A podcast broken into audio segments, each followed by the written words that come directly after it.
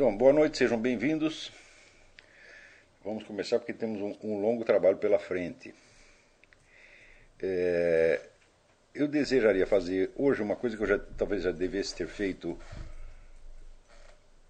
muito antes, que é apresentar uma visão mais ou menos organizada da minha filosofia pessoal, que é, vamos dizer, o quadro de referência desde o qual eu examino tudo mais e desde o qual eu entendo as filosofias alheias. Eu, eu deveria ter feito isso talvez é, logo no começo, né? mas acho que ainda está, é, está em tempo de fazer. Também isso aí serviria para uma, uma, uma finalidade secundária, que é de esclarecer muitos equívocos que aparecem em função de uh, opiniões de ex-alunos meus, que às vezes circulam pela internet. E acontece que, quando você entra num processo de. Peraí, está dando algum rolo lá no, na, no vídeo do, do Instituto. Está tudo certinho aí? Posso seguir? Tá bom. Então.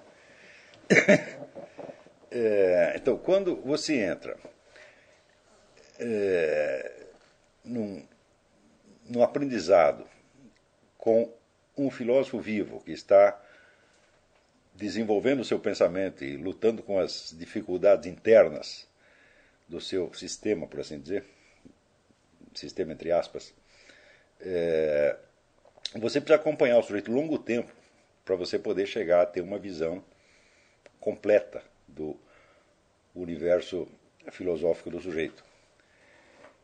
É, somente quando você tem essa experiência uma vez na sua vida, de você, mesmo vamos supor que você não tenha um contato pessoal, você não conheceu nenhum filósofo que está em elaboração, você conhece professores de filosofia, não, conhece, não tem um filósofo que realmente pegou na mão na massa. Então, é, que você vai conviver com ele exclusivamente através dos seus escritos. Essa convivência deve se prolongar por 20 ou 30 anos. Tá certo? Isso aí é mais ou menos o mínimo que, que é necessário para que você possa pegar é, a unidade viva do pensamento do cidadão. Então, por exemplo, pessoas que estudaram, com Eric Fögelin, no caso tiveram convivência pessoal, é até interessante porque publicaram recentemente um, uma série de depoimentos de seus alunos, amigos, etc. É, Recollected. Né? É, você vê que depois do curso universitário com ele, continuaram convivendo com o sujeito, conversando, dialogando por 20, 30 anos. Isso é o normal. É só deste filósofo que você teve o contato mais íntimo, é que você vai obter, vamos dizer, a noção do que, que é o conjunto orgânico de uma filosofia, e a partir daí que você vai entender as outras. Quer dizer, se você teve uma convivência de 20 anos com Eric Voegelin, 20 ou 30 anos, então você sabe o que é um filósofo, sabe o que é uma filosofia, a partir daí você pode entender realmente em profundidade o que foram outras filosofias que você só conhece por documento escrito. Né?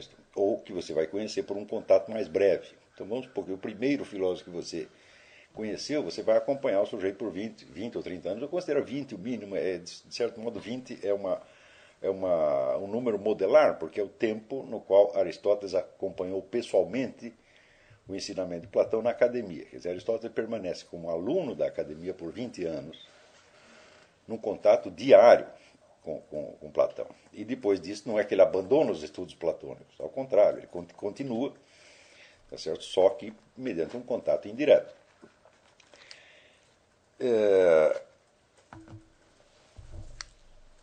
então, a chance de você observar um pensamento em elaboração, por exemplo, é uma coisa que está muito bem documentada no, nos livros do Julián Marias, A Escola de Madrid, La Escola de Madrid, é, e depois nos livros, nos três volumes que ele escreveu sobre o José Ortega y Gasset, está documentada a longa convivência de Julián Marias com Ortega y Gasset. E note bem que o Julián Marias ele só revela a sua contribuição pessoal, a sua verdadeira personalidade filosófica depois desses 30 anos. Nós podemos dizer que o William Marias ele começa a dizer a que veio a partir do livro uh, Antropologia Metafísica, né? que é um livro cujo lançamento eu tive a oportunidade de assistir em São Paulo, na presença do William Marias e uma série de conferências que ele fez lá. É um momento onde ele, tendo absorvido o pensamento do Ortega e também do Subiri profundamente, ao longo de décadas, então ele sabe o que ele pode acrescentar ali, pela primeira vez. Quer dizer, quando ele aparece com a ideia do que ele chama a estrutura empírica da vida humana, é um elemento essencial para a filosofia do Ortega, que Ortega nem de longe percebeu. Então, coloca algo ali que não estava. Tá certo? Mas ele só conseguiu fazer isso porque absorveu profundamente a filosofia do Ortega. Do mesmo modo que, quando Aristóteles substitui, vamos dizer, a ideia da percepção direta, é, da percepção direta das ideias eternas, ele substitui a ideia da abstração, quer dizer, a modalidade de conhecimento, a modalidade essencial de conhecimento no platonismo era a apreensão das ideias eternas por intuição. Mas a essa intuição chegava-se, então, mediante uma técnica que era a dialética ou a maiêutica socrática. Né? E Aristóteles substitui isso. Ele diz: o que lhe parece, às vezes, ser, ser, serem ideias eternas são apenas as formas que você abstraiu dos entes sensíveis. Quer dizer, as formas não são captadas diretamente por um ato intuitivo. Tá certo? O que há é a intuição sensível dos objetos presentes, das quais você abstrai, então, a sua forma substantiva de modo que as ideias eternas, a mente de Deus, etc., você só vai conhecer por analogia. E essa é uma linha ele inaugura, então, uma linha que depois vai ser aprofundada durante toda, toda a, idade, eh, toda a Idade Média, né, pela, por Santo Alberto, São Tomás, e que vai prosseguir até a neoescolástica. Então, começa uma coisa que rendeu por 20 séculos. Né? Mas ele pôde fazer isso porque ele tinha absorvido o ensinamento platônico, assim, absorvido até que aquilo se integrasse nas suas células, por assim dizer. Né? Ou quem, quem dissesse que cultura é aquilo que sobra quando você esquece o que aprendeu. Mas esquece no sentido de que aquilo se tornou tão natural para você, está tão profundamente absorvido que aquilo se tornou uma segunda natureza para você. Quando Aristóteles declara, quando ele usa a expressão nós, os platônicos, no mesmo instante onde ele está enunciando ensinamento que não estavam na escola platônica, ele está manifestando exatamente isso. Quer dizer, eu me impregnei tão profundamente de platonismo que eu posso lhe acrescentar alguma coisa e posso até corrigir um ou outro pedaço. Tá certo? Se você não teve essa absorção profunda, você não teve nada, absolutamente nada.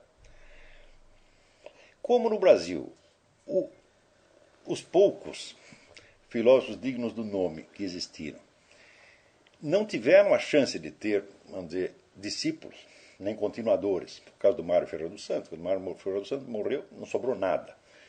A gente vê que a noção que os ex-alunos dele tinham do pensamento dele era, chegavam a ser caricatas. Então, então eu me lembro no padre de Santos que diz: Ah, o Mário era um comentador de Nietzsche. Né?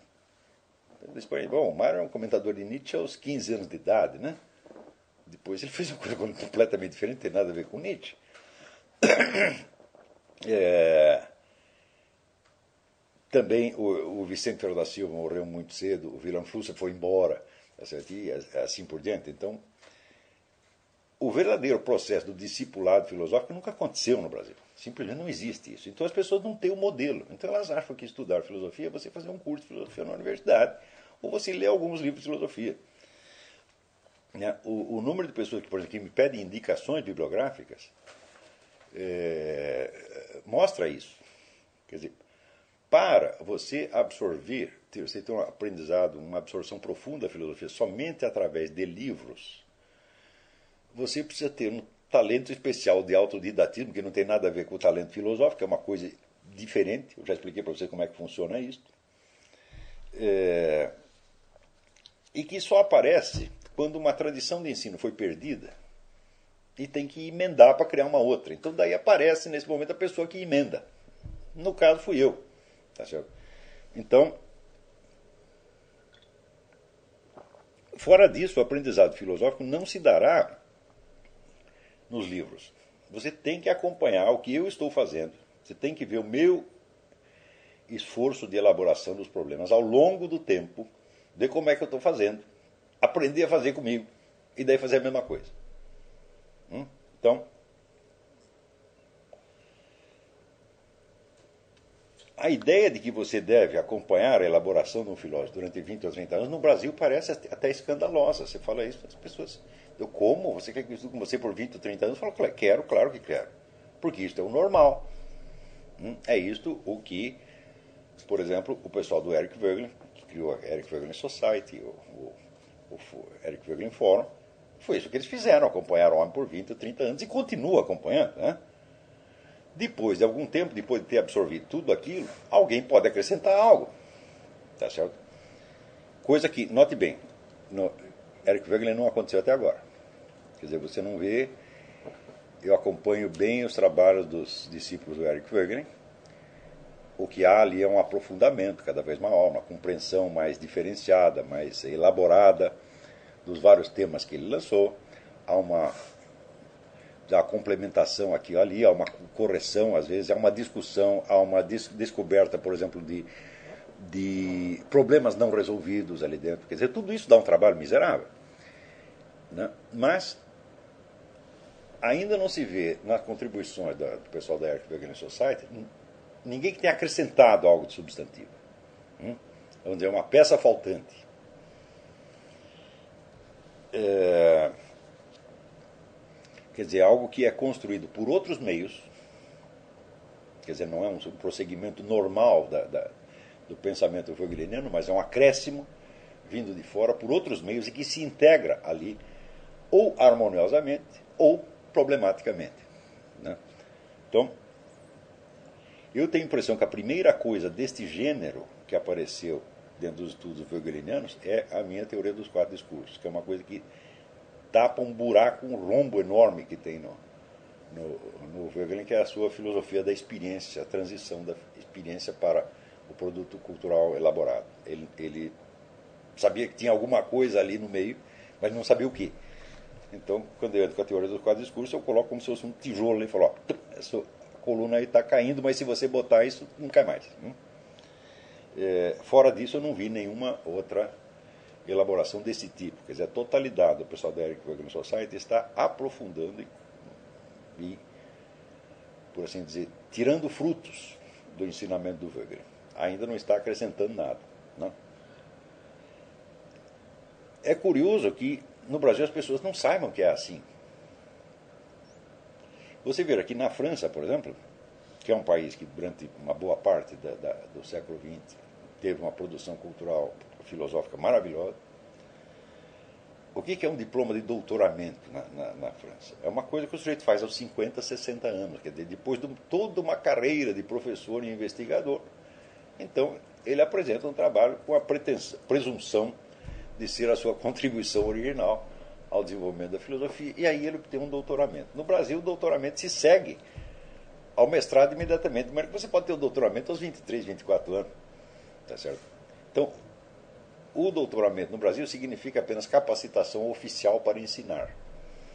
Não requer nenhuma contribuição original e geralmente as teses de doutoramento, como não tem contribuição nenhuma, como são apenas trabalhos escolares, elas nunca são lidas por ninguém, porque não fazem avançar o conhecimento. Né? Apenas confirmam que o seu fulaninho está mais ou menos qualificado para ensinar aquela mesma bobagem que lhe ensinaram na universidade. Então o pessoal não sabe realmente o que, é um, um discipulado filosófico. Então acham que é possível assim você assistir um curso meu durante um ou dois anos, né, formar uma opinião e ir embora. E dizer o seguinte, ah, agora eu vou pela minha própria cabeça. Eu digo, isso não existe.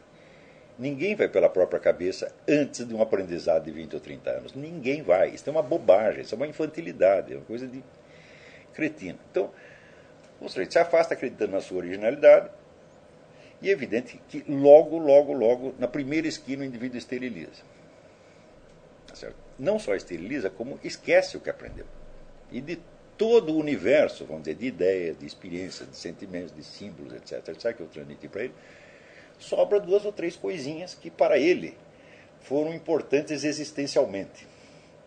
É e aquelas duas ou três coisinhas passam a ser, para ele, o Olavo de Carvalho. E ele diz: o Olavo de Carvalho é isso.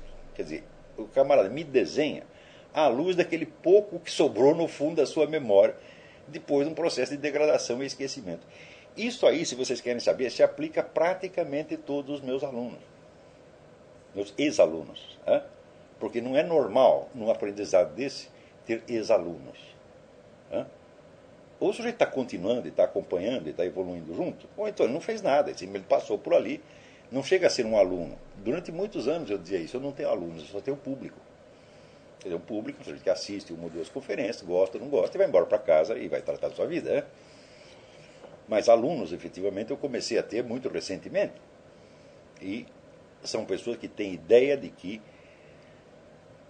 é, este processo ainda está em elaboração, elas têm muito que aprender, têm muito que acompanhar, tá certo? e que a formação da sua independência intelectual será um trabalho de 20 ou 30 anos, para o qual eu sou o primeiro interessado em colaborar. Hum? Então,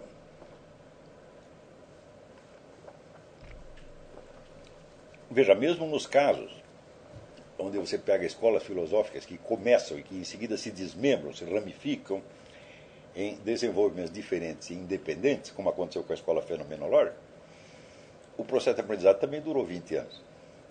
Você pegar ali quanto tempo um Heidegger, um Merleau-Ponty, ou, o próprio Sartre, quanto tempo acompanharam Edmundo Husserl? 20 anos. Não, não menos do que isso. Né? Então, veja que no caso houve até uma tragédia, porque Edmundo Husserl não havia acabado de dizer a que veio. Então, o, o desenvolvimento da filosofia de Husserl continua muito tempo depois de que esses discípulos tomaram outras direções. Mas pelo menos eles permaneceram ali os 20 anos regulamentares e absorveram o suficiente do, da primeira etapa do trabalho de Husserl. Então, às vezes, eu vejo o que sobra na, na mente desses meus ex-alunos é uma coisa tão pobre, tão pobre, tão pobre. É, que eu diria só pode refletir um fenômeno sociológico brasileiro, quer dizer, que é de uma, dizer, de uma superficialidade quase jornalística. Né? Quer dizer, o indivíduo ele quer uma novidade, que o excite durante algum tempo, e depois ele se interessa por outra coisa e, de fato, não imagina que eu tenha nada mais a dizer, a não ser aquela parte que ele ouviu ou antes, aquela parte da qual ele se lembra.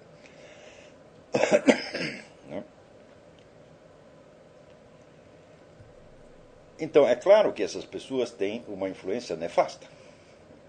E eu me vejo realmente obrigado a alertar os alunos presentes contra essas pessoas.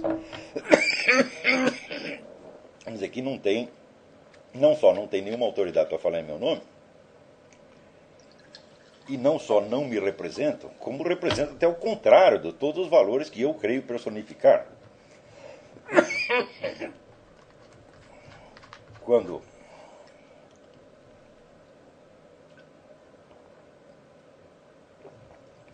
a gente fala de uma seriedade intelectual, a seriedade se manifesta, em primeiro lugar, na continuidade de tempo.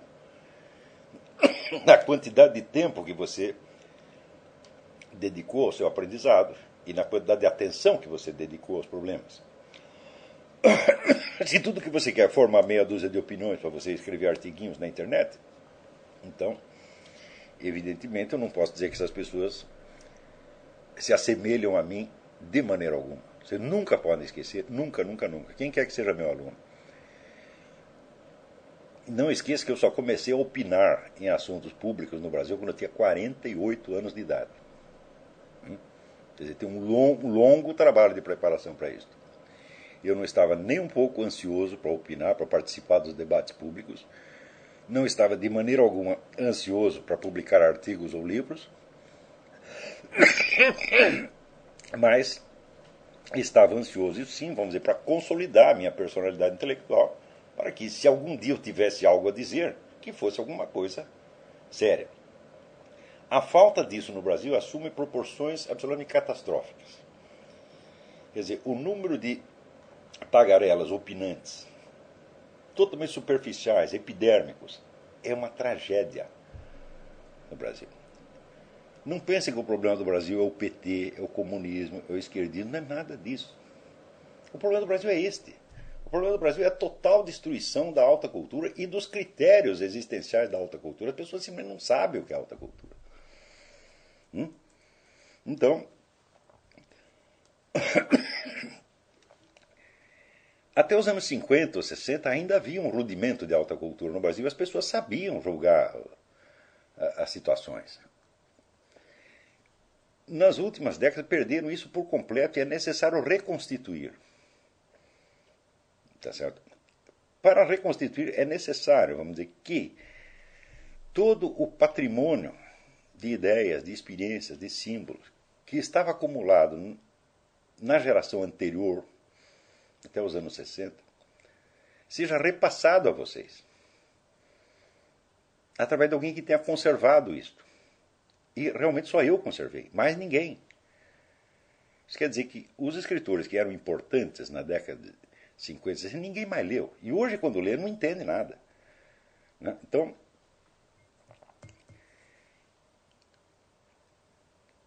eu aproveitei muito da convivência que eu tive com escritores que sobraram daquela época, que já estavam, essa altura, octogenários, nonagenários, às vezes até incapacitados para produzir coisas novas, sem, sem culpa nenhuma deles, evidente. Não produziam porque não aguentavam mais. Né? Então, a convivência com Herberto Salles, com Josué Montello, é, com o próprio Roberto Campos, tudo isso aí me fez muito bem, porque me deu ainda uma ideia viva do que era preciso conservar e, e, e retransmitir. Retransmitir não somente. Não é, retransmitir não significa retransmitir títulos de livros, isso é uma coisa incrível. Né? Eu conheço gente que assistiu meus cursos só para pegar títulos de livros né, e depois publicá-los e ganhar um dinheiro com isso. E a pessoa que faz isso acha que é, vamos dizer, um grande benfeitor da cultura brasileira. Né? É, e até que ele é um, um, um, divulgador da obra do Olavo de Carvalho, que é uma coisa assim inteiramente absurda, psicótica. Se não fosse, se isso não acontecesse no Brasil, né, seria um caso de psicose mesmo. Como acontece no Brasil, no Brasil é normal ser psicótico, né, é normal estar tá fora da realidade e a pessoa viver num, num mundo de fantasia no qual sempre vai encontrar um outro que acredita na mesma fantasia dele e vai reforçá-lo de algum modo. Não é isso? Então, vocês viram, o, o Edson de Oliveira, o sujeito da Realizações, aquele mesmo que fez com vocês a cachorrada do Mar Ferreira dos Santos, ele chegou uma vez ter desplante de dizer, não, eu divulgo a obra do Olavo de Carvalho. Eu disse, pera, pera, pera. Quando você fundou a sua, a sua editora, ninguém conhecia a editora e eu tinha uma coluna semanal no Globo que tinha centenas de milhares de leitores. Quer dizer, como é que o desconhecido vai divulgar o conhecido? É uma coisa tão óbvia, né?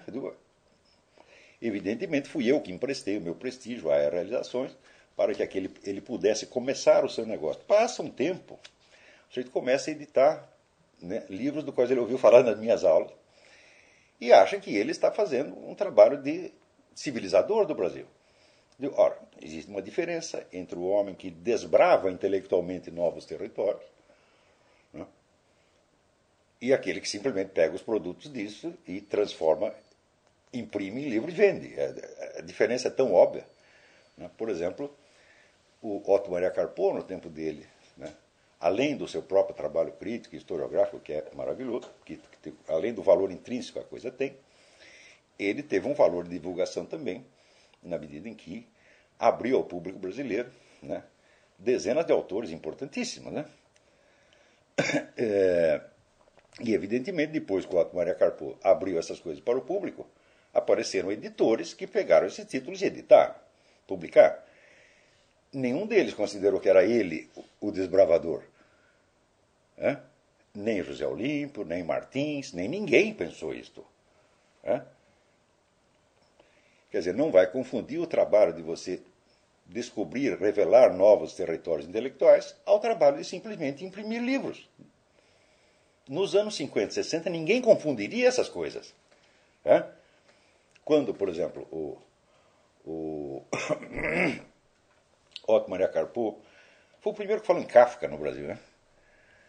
Então, daí aparece uma editora e publica os livros do Kafka. Né? A editora foi, salvo engano, acho que foi a Ibrasa que fez. Né? Então ninguém diria, ah, a Ibrasa abriu para nós um novo continente intelectual, revelando Franz Kafka. Ninguém diria isso. Hum? Quer dizer, o editor ocupava a sua função menor, auxiliar, né? e tranquilamente entendia que o desbravador foi o outro. Hoje em dia fica está difícil entender isso. Hum? E do mesmo modo, quando aparecem inúmeros outros ex-alunos meus e fazem essas coisas, de vocês que estão estudando comigo agora, prestem atenção. Eu não confio em nenhum ex-aluno meu. Ninguém tem autoridade nem para falar em meu nome e muito menos para julgar o que eu estou fazendo. Se alguém no, no, Brasil fala em meu nome intelectualmente, é a Luciana Mato. E mais ninguém. Porque esta estuda o que eu estou falando há mais de 20 anos. Estuda, absorve em profundidade, domina o assunto e acrescenta algo. Então, essa sabe o que é para fazer. Os outros não sabem, não. Então, se aparecer aí Edson de Oliveira e Pedro Zé de Câmara e outros do, do mesmo tempo, esqueçam. Essa gente é nada e será esquecida no devido tempo. É isso sem falar, vamos dizer, em plagiários e outros picaretas que tem por aí, ou pessoas que estavam buscando apenas um OPV, orientação para a vida. Tá? O sujeito está com um problema, ele está com 30 anos de idade, não conseguiu ainda sair da casa da mãe, e ele precisa de um emprego. Tá certo? Então, ele vem aqui no meu curso para que eu lhe dê um reforço gente, ah, eu vou lá recarregar as baterias. Então ele sai um pouco mais animado, mais confiante em si mesmo, e às vezes até consegue um emprego. Né? Então, eu conheço gente que obteve emprego me vendendo. Hum? Não é um nem dois. Tá certo? E é evidente que o, o, objetivo do meu trabalho não foi de maneira alguma ajudar essas pessoas. Posso ter ajudado acidentalmente e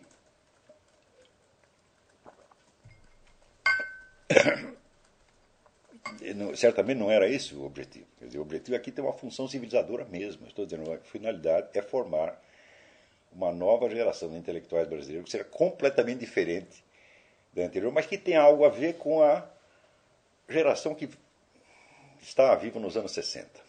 Quer dizer, emendar. Né? Historicamente, houve um hiato, houve uma quebra de tradição. Nós temos que emendar num nível muito maior do que tinha sido alcançado até os anos 60. Quer dizer, você não pode repetir a mesma coisa, você tem que fazer, retomar vamos dizer, o mesmo impulso num nível superior.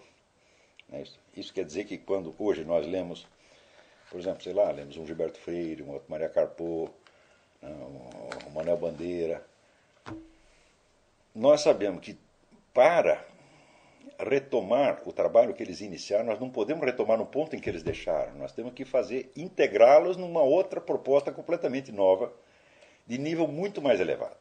Tá certo?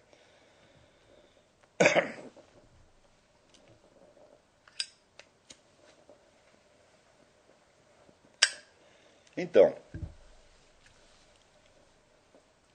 o que eu estou ensinando para vocês, eu não estou aqui para divulgar livro, né? Quer dizer, divulgar nomes de livros é o trabalho do, nem do crítico literário, do resenhista de revista. Por exemplo, você pega lá o Mário Sabino, o Mário Sabino faz umas resenhas de livros. Então ele né, leu esse livro semana passada, ele faz uma notinha e o público fica sabendo aqui. É o trabalho do resenhista. Tá certo?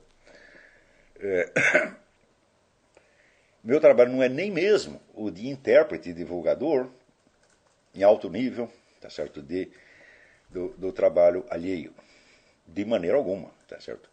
Quer dizer, desde o início eu estou empenhado numa investigação que é minha, que é pessoal, que visa a responder dúvidas cognitivas existenciais minhas, que podem coincidir com as dúvidas e perplexidades de muitas outras pessoas. E isso é que é uma, uma filosofia. Aristóteles dizia que a filosofia começa com o espanto. Então nós temos que perguntar assim: o que foi que no começo da vida criou o espanto, criou a perplexidade, criou a necessidade de uma resposta. Hum? Quando eu defino a filosofia como a unidade do conhecimento, a unidade da consciência, isso significa o seguinte, que, em primeiro lugar, toda filosofia aspira a uma validade universal. Mas nenhuma tem uma resposta definitivamente válida para nada. Por quê? Porque ela reflete apenas a unidade da consciência daquele indivíduo. Esta unidade de consciência dele serve para fecundar e estimular a unidade da consciência de outras pessoas. Tá Mas é por isso mesmo que a filosofia não resolve nenhum problema definitivamente. Tá certo? Isso não quer dizer que seja um conhecimento inferior ou menos exato. A filosofia é muito mais exata e muito mais profunda do que qualquer ciência experimental. Tem muito mais consistência científica, por quê? Porque ela tem, ela implica o exame dos fundamentos últimos do, de qualquer conhecimento. Coisa que uma ciência experimental não pode fazer. Nem mesmo a tal da ciência cognitiva, que sob esse aspecto é bastante presunçosa, ridícula. Né? Um cafezinho. Então, muito bem. Eu posso dizer que, para mim, a primeira coisa que me chamou a atenção e perante a qual eu tive um estranhamento que eu procuro resolver até hoje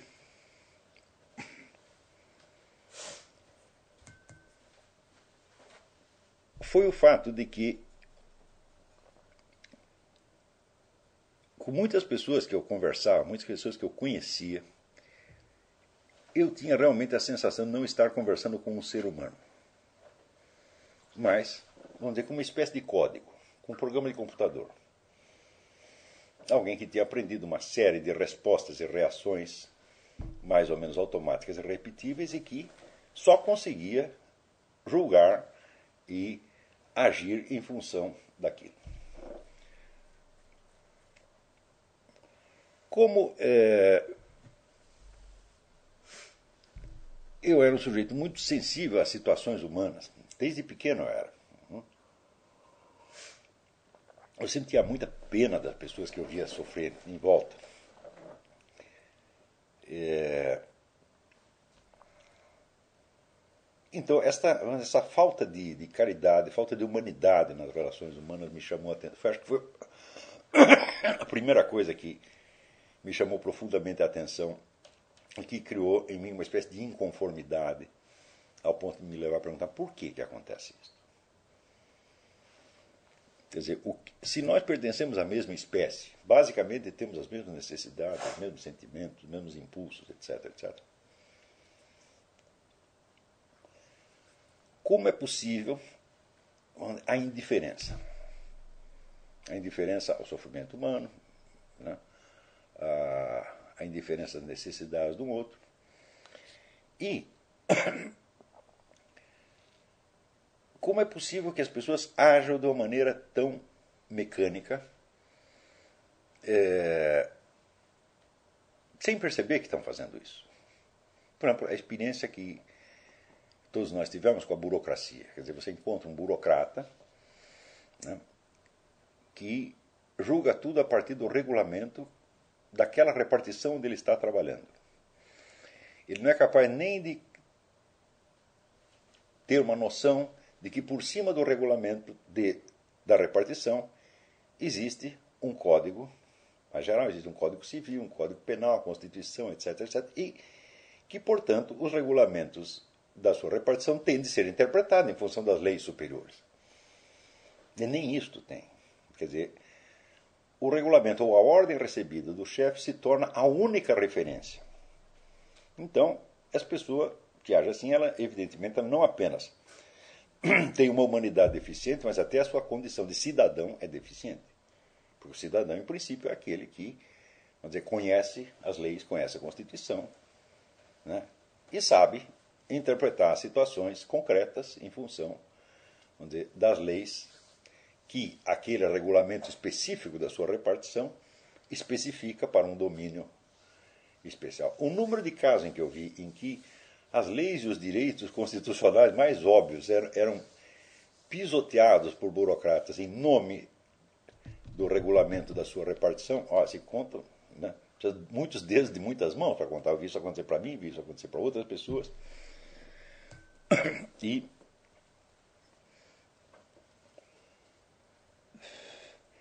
Também, às vezes eu vi o contrário. Quer dizer, casos especiais muito peculiares que alguém, por ter uma, uma intuição mais viva da situação real, conseguia resolver em dois minutos, quando se fosse resolver pelas vias burocráticas levaria é, muitos anos. Né? Eu me lembro uma vez que uma parenta minha precisava fazer uma operação, precisava extrair vários dentes todos de uma vez. E ela tinha um problema cardíaco. Hum? Então o pessoal tinha medo de dar anestesia. Então precisava um acompanhamento cardiológico para uma simples operação dentária. E nós tentamos resolver aquilo no INPS e ninguém entendia. Disse, não, o INPS não dá assistência dentária. E nós dizemos, não, assistência dentária, nós trazemos, nós trazemos o dentista e pagamos o dentista. Nós só precisamos um acompanhamento cardiológico da, do INPS. Nós falamos com uns 40 funcionários, ninguém entendia. Daí um dia perdi a paciência e falei, quer saber, eu vou direto ao presidente do INPS. E fui lá com pretexto jornalístico. Eu falei, se eu, se eu dissesse que ia lá para falar de um caso desse, ele não ia receber jamais, mas eu tinha carteirinha de jornalista. Eu falei, eu quero entrevistar o seu fulano. Entrei na sala dele e falei, ó, disse que vim aqui entrevistar o seu, mas não é nada disso. Eu vim aqui trazer um problema. Eu comecei a explicar o problema, o sujeito olhou para mim e falou, você está com todos os direitos e sem nenhuma garantia, não é mesmo? Eu falei, é. Então eu vi que aquele sujeito, ele era um ser humano. Hum? Dentro da cabeça dele tinha um cérebro, dentro do peito tinha um coração, e ele entendia a situação real. Eu digo, mas por que que para encontrar dizer, um ser humano a gente tem que galgar toda a escala burocrática? Hum? Por que, que só o homem que está em cima de tudo pode se dar o luxo de ser humano? Porque todos os demais estão aterrorizados com regulamentos burocráticos que eles não conhecem, não entendem bem. Então estão todos com medo de infringir alguma coisa e perder o emprego. Então, evidentemente, acontece ali o fenômeno Zinoviev. Porque, por um lado, as repartições têm um serviço a prestar. Pode ser assistência médica, pode ser policiamento, etc. Mas ele tem uma outra função a prestar, né? que é a função de assegurar a sobrevivência funcional dos membros que o compõem. E acontece que esta função predominava. Então, Isto fazia com que milhares de pessoas que trabalhavam, que trabalhavam ali ou que trabalhavam em outras funções, isso não acontecia só na repartição pública, em, em, em empresa privada acontecia a mesma coisa. Elas tinham adotado um esquema autodefensivo em substituição à sua consciência presente. Quer dizer, a consciência não podia estar presente, não tinha como dizer presente de espírito. Que o presidente do INPS, eu esqueci o nome do sujeito, mas é injusto, porque eu achei que o camarada era absolutamente notável. Né? É,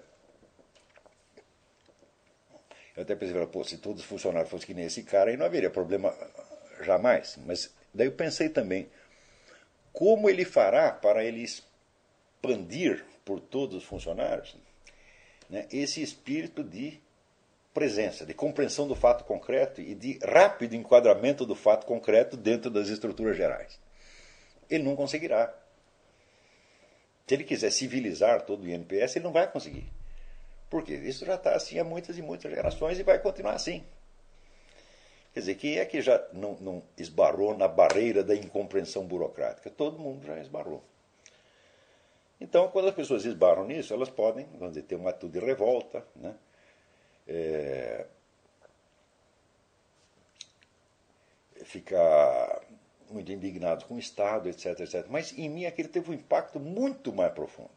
Eu não vi naquilo um problema sociológico, um problema político. Eu vi, peraí, isso parece ser um problema universalmente humano. Hum? Porque você estudando um pouco a história do século XX, né, você vê fenômenos como aquelas famosas desculpas aleijadas que oficiais nazistas of ofereciam para explicar as suas atrocidades. Eu estava obedecendo ordens.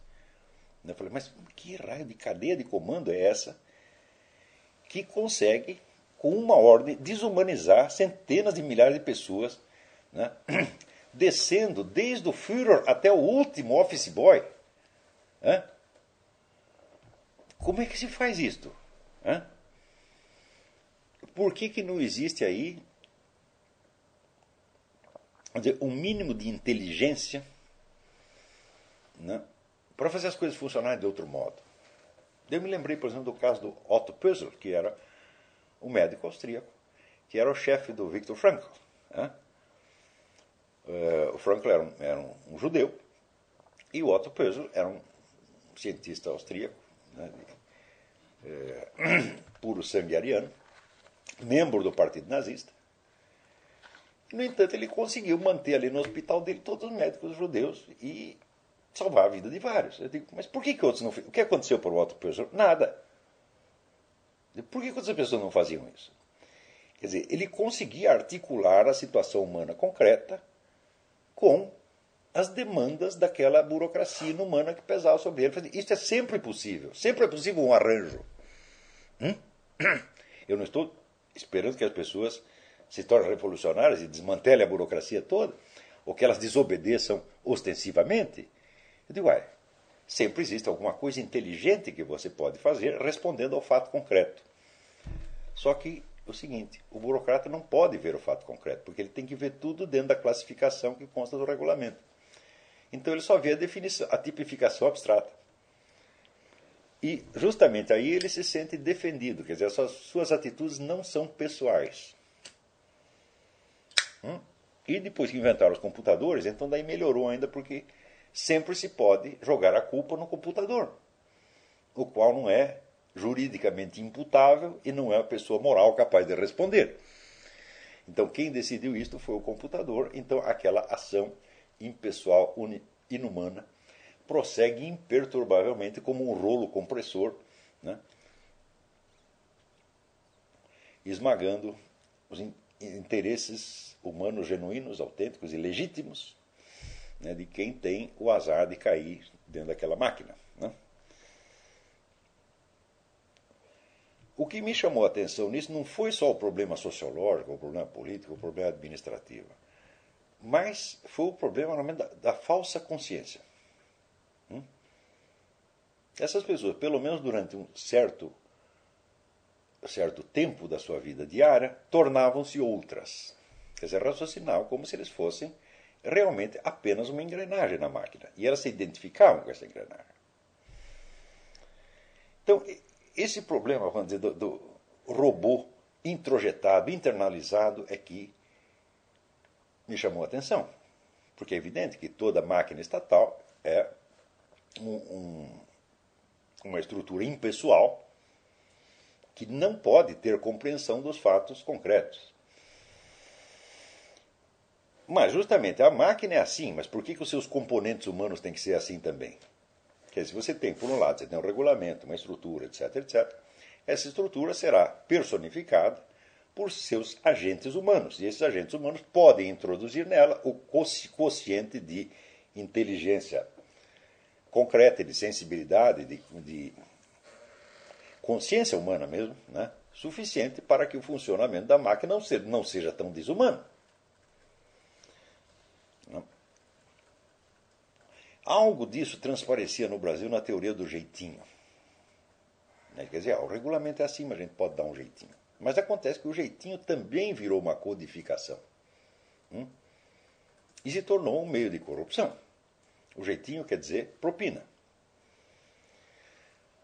Daí Quer dizer, aquilo que poderia ter sido um, vamos dizer, um alívio, um atenuante sociológico da impessoalidade da máquina burocrática, havia se tornado um outro código impessoal baseado na exploração e no roubo. E na intimidação também. Hum? Nessa época eu descobri que existia no Brasil uma coisa peculiar, que é a propina virtual. Hum? É o sujeito que numa repartição se oferece para quebrar um galho, para dar um jeitinho, não em função da propina que você vai lhe dar, mas da propina virtual. Ele percebe que você pode dar uma propina e isso é suficiente para que ele o sirva. E daí eu descobri que uma única pessoa assim, colocada em qualquer repartição, podia destruir a máquina inteira e tornar aquilo tudo morbidamente ineficiente e ainda mais pesado do que antes. Então eu falei, bom, o jeitinho foi feito para dar um jeito, né? Só que em vez de dar um jeito, ele pode complicar a coisa e torná-la infinitamente mais pesada. Mas note bem que tudo isso eu não via desde o ponto de vista sociológico. O que me interessava ali, o que me chamou a atenção foi o aspecto cognitivo da coisa. Eu perguntava assim: por trás dessas ações impessoais burocráticas, dessa espécie de burrice burocrática, quem é o sujeito agente? É? Quem é o eu que está por trás disso? Quem está pensando, quem está conhecendo e como conhece? Qual é o processo cognitivo desta coisa? E então eu descobri que existia três fatores produtores de consciências substitutivas. Hum? Que forneciam às pessoas falsas identidades com as quais elas se identificavam ao ponto de desativar a sua consciência e de perder completamente a noção do fato concreto da dizer, a situação individual. Todas as situações individuais se tornavam incompreensíveis. Só era compreensível aquilo que já estava previamente classificado e categorizado tá certo? No, no regulamento.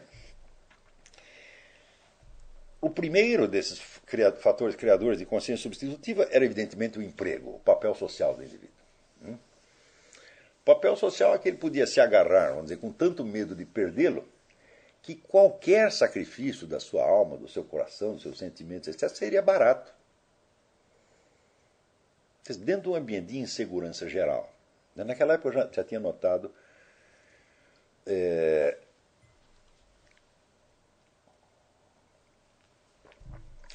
que no Brasil não havia, isso eu estou falando dos anos 50, 60, já era mais ou menos assim.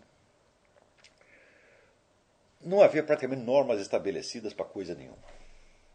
Não havia valores comuns, não havia dizer, um, campo de diálogo onde as pessoas pudessem se entender. Então, tudo tinha que ser mais ou menos adivinhado. Por exemplo, você atravessava a rua, você entrava num outro ambiente que tinha, dizer, normas de conduta que só valiam ali, que tinham sido inventados ontem e que depois de dois dias podiam ser substituídos. E que se você não captasse intuitivamente aquelas normas, você ficaria deslocado no meio. Hum?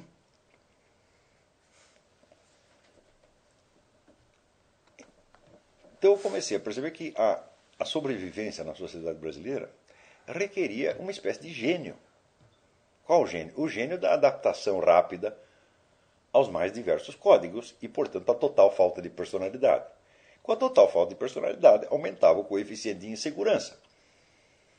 Então as pessoas se tornavam cada vez mais inseguras e, para compensar a insegurança, criavam novos mecanismos adaptativos para se adaptar a qualquer coisa do dia para a noite e sentir que ele era igual aos outros. Mas quanto mais tentar sentir que era igual aos outros, mais se sentia excluído. E quando vocês veem certos fenômenos na esfera da política, por exemplo, vocês veem que por exemplo, essa, semana, essa mesma semana, né, a revista Veja, que havia combatido a candidatura de Dilma Rousseff durante meses, tão logo a mulher foi eleita, começou a lisonjeá-la da maneira mais desavergonhada. Falei, isso só pode acontecer no Brasil. Essa mudança súbita do estado de espírito. Ontem você sentia uma coisa, hoje você sentiu outra completamente diferente. Você vestiu a nova camiseta e você se identifica profundamente com ela naquele momento. Só que a própria rapidez da mudança aprofunda a sua insegurança. Não é isso? Então, o primeiro desses fatores criadores de consciência substitutiva era o emprego, o papel social do indivíduo. É, papéis sociais, vamos dizer que mudavam muito rapidamente, que eram enormemente variados e nos quais você jamais recebia um manual de instruções. No Brasil é o país sem manual de instruções. Hum? Aqui nos Estados Unidos não acontece isso todo meio que você vai, você já sabe quais são as regras. Você pode gostar ou não gostar. Se você se adaptar bem, adaptou. Se não adaptou, você vai, como diz, vai procurar sua turma. Né? Tanto que aqui as amizades se fazem por grupos de interesse. Exemplo, você entra numa universidade, né? tem um pessoal que está interessado em jogo de boliche, tem outro pessoal que está interessado em astronomia, tem outro pessoal que está interessado em movimento gay, tem outro pessoal que está interessado em ir na igreja, tem outro pessoal que está interessado em homeschooling, etc, etc. E você logo encontra a sua turma e você sabe qual é o código ali. No Brasil não tem isso, está tudo misturado. Hum? Então, a multiplicidade de papéis sociais mal definidos fazia com que automaticamente o indivíduo, ao entrar numa organização que o transcendia em tamanho e poder, tentar se identificar defensivamente com aquela organização, não necessariamente se identificar com as finalidades objetivas dela, né? mas se identificar com a sua estrutura funcional e encontrar nela onde é uma espécie de carapaça defensiva. Né? O segundo elemento criador de consciência substitutiva era o que se chamava ideologia. Hum? Ou seja, a revolta dos indivíduos contra uma sociedade que lhes parecia, entre aspas, injusta, e lhes parecia injusta, entre os outros motivos, por estes mesmo que eu estou descrevendo. O indivíduo, quando sentia isso, ele encontrava uma resposta num movimento revolucionário que lhe prometia criar um mundo novo de justiça, paz, liberdade, ordem, etc, etc, etc. Mas a descrição que esses movimentos faziam do mundo de desordem e maldade ao qual eles se opunham não coincidia com aquilo que nós vimos efetivamente funcionando no mundo. É, por exemplo, eu percebia a desumanidade da sociedade. E daí aparecia um ideólogo revolucionário dizer que aquilo era culpa do imperialismo americano. Era uma coisa tão remota. Hum? E como que o imperialismo americano pode fazer com que um funcionário público brasileiro, do Estado brasileiro, seja um idiota mecanizado? Não é isso? Por exemplo, eu pensava assim: se no INPS todos os camaradas fossem tão compreensivos quanto o presidente do INPS, tudo ia funcionar, que seria uma maravilha. Você não precisava de uma nova sociedade inteira, quer dizer, bastava um pouquinho a mais de inteligência, de consciência, de presença de espírito para que tudo fosse muito melhor. O que, que o imperialismo americano pode ter a ver com isso? Né? Mas, de qualquer modo, como aquilo era uma explicação e oferecia um caminho, então aquilo criava outra identidade. E não demorou muito tempo para que eu percebesse que aquelas pessoas imbuídas daquela ideologia que prometia um mundo mais humano eram tão ou mais desumanas do que os funcionários públicos e outros. Isto quando não eram as mesmas pessoas. Então, só que a ideologia ela vinha com, vamos dizer, um prestígio moral, intelectual, cultural, que dava um reforço secundário a essas pessoas, reforço que o mero funcionário público não tinha. Né? O funcionário público, o burocrata, ele se respaldava na estrutura funcional que ele representava naquele momento. Mas ele não, não estava imbuído de altos valores civilizacionais, ele não sentia um santo, ele não se sentia detentor de altos méritos por causa disso. Já o militante revolucionário sentia tudo isto.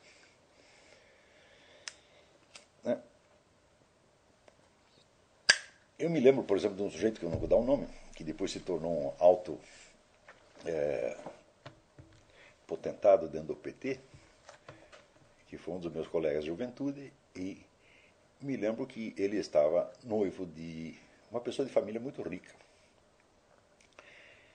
E que é, ele tinha arrumado uma namoradinha, uma amante, que era uma empregadinha doméstica, mas que era uma menina muito linda, muito, muito bonita. E a menina estava mortalmente apaixonada pelo cara. E eu vi assim, que ele largou essa menina do dia para a noite, porque ele ia casar com ela. Simplesmente pegou, comprou a passagem, para, ia casar em Minas Gerais, foi para Minas Gerais. Esqueceu aquilo como se não fosse nada. Eu disse, peraí, peraí, mas não é você, é o cara que personifica uma sociedade mais justa, mais humana, etc. Como é que você não relaciona uma coisa com outra? Hã? Quer dizer, que na sua sociedade mais, na sua, sua sociedade mais justa se faz assim, Quer dizer, você escolhe a mulher de classe alta e joga de classe baixa fora. Né? Pior, que depois eu fiz a mesma coisa. Hum? E notei, falei, peraí, eu estou vendo o cisco no olho do outro e tem um poste no meu. Hum? Quer dizer, há um coeficiente de desumanidade, de inumanidade, de falta de sentimento, falta de coração, que está presente aqui entre todos os representantes do mundo melhor. Qual é a diferença entre eles e as pessoas meramente, os, os meros burocratas desumanos? Bom, os burocratas não se acreditam melhores que os outros. Eles simplesmente se adaptaram a uma situação de fato. E estes são tão desumanos quanto, só que às vezes um pouco mais, e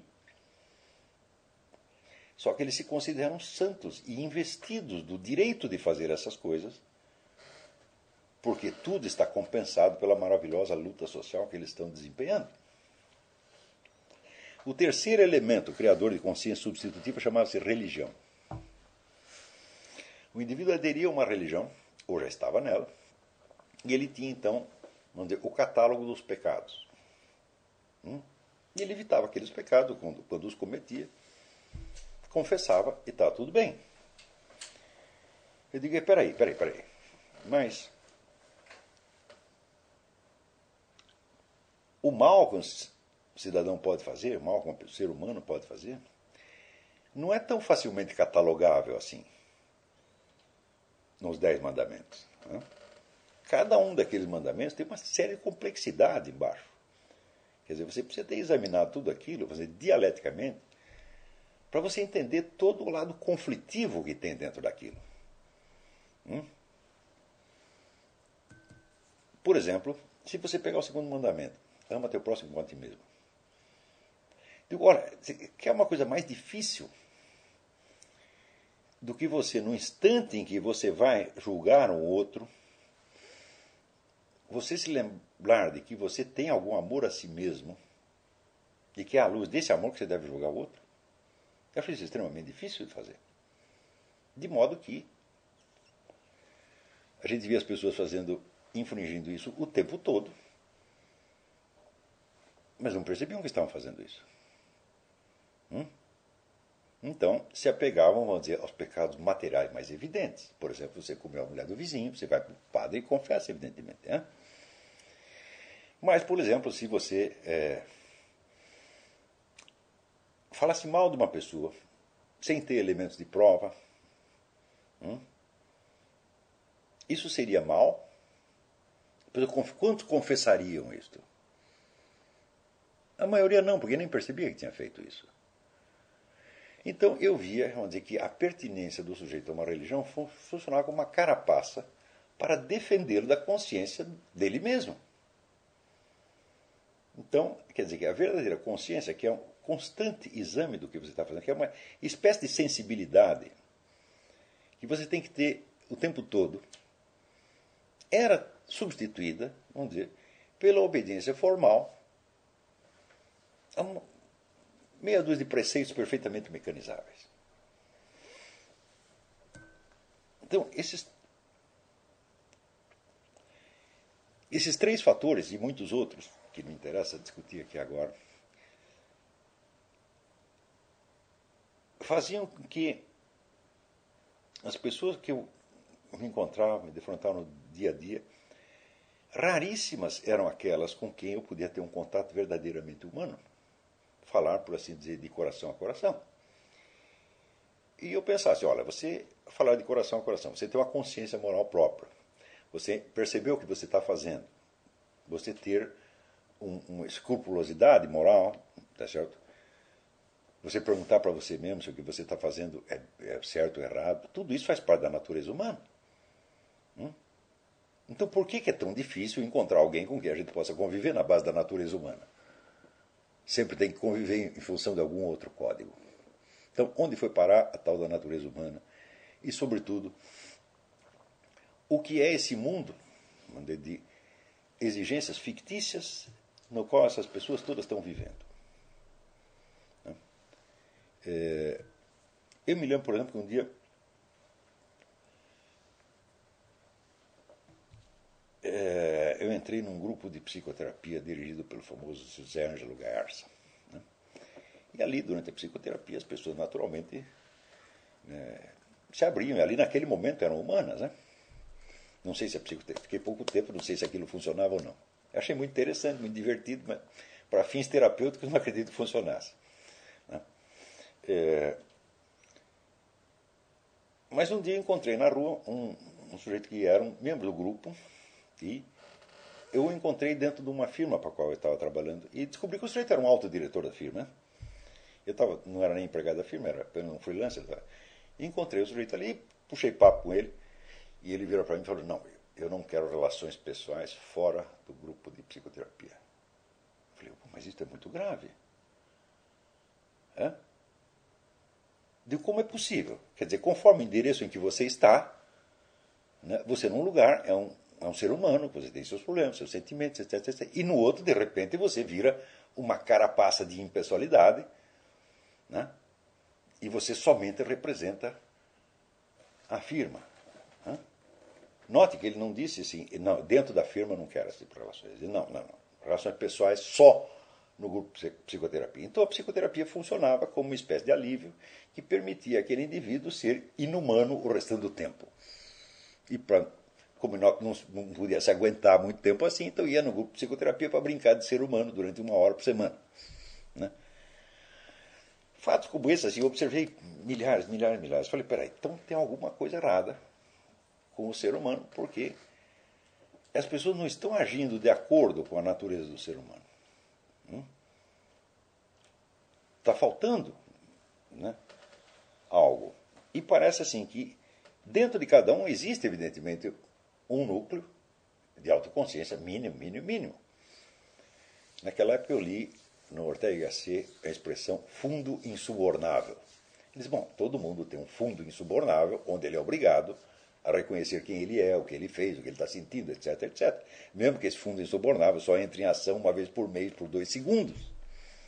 Mas ele tem que existir. As pessoas têm um coração. Onde está o raio do coração? Hã? E note bem, eu não percebia isso somente nos outros, eu percebia em mim mesmo. Hum? Eu via também que eu, eu só era humano quando me convinha. Quando não me convinha, eu também me escondia atrás de uma carapaça. Por exemplo, durante a militância esquerdista, eu fiz certas coisas, né? era em nome do partido, e eu me sentia justificado naquele momento. Mas é uma justificação externa e postiça, por assim dizer, na qual eu intimamente não acreditava. Então eu pensei, falei, olha, todo ser humano, vamos dizer, tem um coração, um centro de consciência, onde ele sabe quem ele é, onde ele sabe o que ele fez, onde ele é capaz de confessar as coisas para si mesmo. Ainda que o faça por instantes, e ainda que nada do que ele percebeu naquele momento seja transmissível a outros. Então, pelo menos no fundo da sua solidão, todo mundo tem isso. Então surge a pergunta: primeiro, onde está exatamente esse centro e o que é que nos impede de, de chegar lá? Então, essa foi uma das primeiras questões que apareceu na minha vida. Eu devia ter uns 14 anos de idade. Hum? A partir daí começa, então, o que a gente poderia chamar, vamos dizer, a busca do centro. Como é que se chega lá? Então, aí, evidentemente, eu comecei a ler tudo que estava ao meu alcance em matéria de psicologia, de mística, de esoterismo, etc, etc. Me interessando, vamos dizer, por todas as técnicas místicas, esotéricas, ascéticas que prometiam um aprofundamento do indivíduo dentro de si mesmo. Porém, quando nós vimos o que, que isso havia produzido culturalmente no movimento da nova era, o que você via era uma multidão de caricaturas, vamos dizer, ainda talvez mais deploráveis do que o mero burocrata ou o mero militante.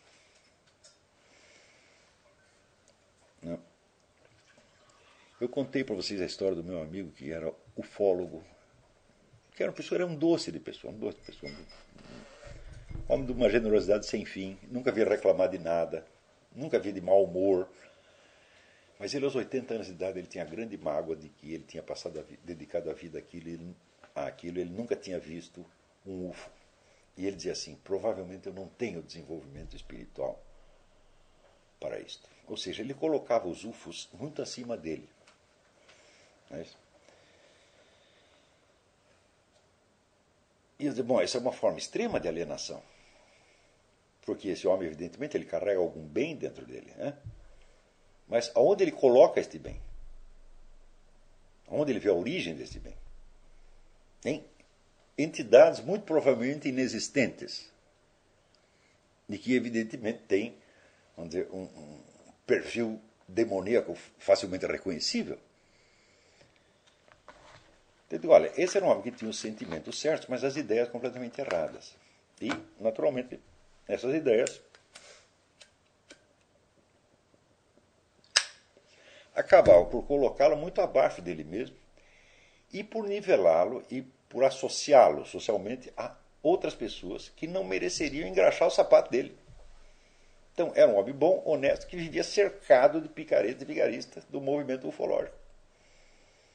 Então, o bem que havia nele passava por tantas, tantos filtros, né, que acabava tendo, no fim das contas, uma manifestação muito modesta. É, vamos dizer, eu sabia muito bem o que, que eu estava procurando. E, bom, onde está o centro do ser humano, centro da consciência, e o que, que impede, o que, que nos afasta de para usar uma expressão que depois eu inventei, que é de encontrar nossa própria voz. Hum? De nos tornar criaturas verdadeiramente personalizadas, tá certo? E, portanto, pela primeira vez, moralmente responsáveis. Hum? Na busca disso aí, eu tive que fazer uma espécie de revisão de todas as correntes culturais que estavam então na moda e que ofereciam alguma alguma resposta para esses problemas, entre os quais a nova era, o esoterismo, a metafísica oriental, doutrinas hindus, eh, sex lib, ecologismo, tudo, tudo, tudo, tudo que tinha. Bom, em cada uma dessas a gente localizava dizer, alguma coisa que se aproveitava, algo que podia tirar, mas sempre colocado dentro de um quadro que parecia ainda mais alienante. Hum? Principalmente porque todos esses elementos eram ideológicos, no sentido de realçar a presença de um fator único e tentar resolver tudo dentro de uma linha, espécie de raciocínio unilinear. É isso. Então, até aqui, até este momento, aí eu tinha uns 20 anos de idade, mais ou menos, eu não posso dizer que o meu esforço fosse propriamente filosófico. Hum? Aí é um esforço de orientação pessoal dentro de um determinado meio cultural. Portanto, havia um esforço de, de absorção dos elementos culturais existentes. Mas não ainda né, a busca de uma solução séria e consistente, intelectualmente consistente. Foi nesse momento que eu percebi que em toda todo o meu esforço para encontrar, por assim dizer, o centro do meu ser, a minha própria voz, a minha personalidade, etc, etc, e descobrir como é que se despertava isso nos outros. Né? É, eu tinha esquecido um elemento, que era a mediação da cultura. Hum? Nós só, só pensamos na língua em que falamos. Essa língua vem carregada de conotações, de, de valores, de interpretações, etc, etc. Nós usamos os símbolos que a nossa cultura nos fornece. E nós, em suma, carregamos toda uma herança sociológica e histórica que pode se interpor entre nós, que, por um lado, é o caminho pelo qual nós podemos chegar ao nosso próprio centro, a nossa verdadeira pessoa, mas que também se interpõe entre nós e ele. Então, o diálogo de cada um consigo mesmo era mediado por fatores culturais que, por um lado, podiam ajudá-lo a chegar lá, mas, por outro lado, podiam levar bem longe. E às vezes as duas coisas ao mesmo tempo.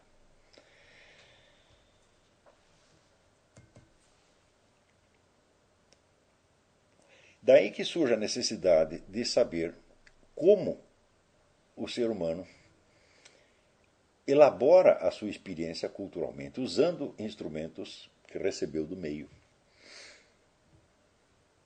E como ele opera esta ida e volta entre os elementos culturais e o seu próprio interior.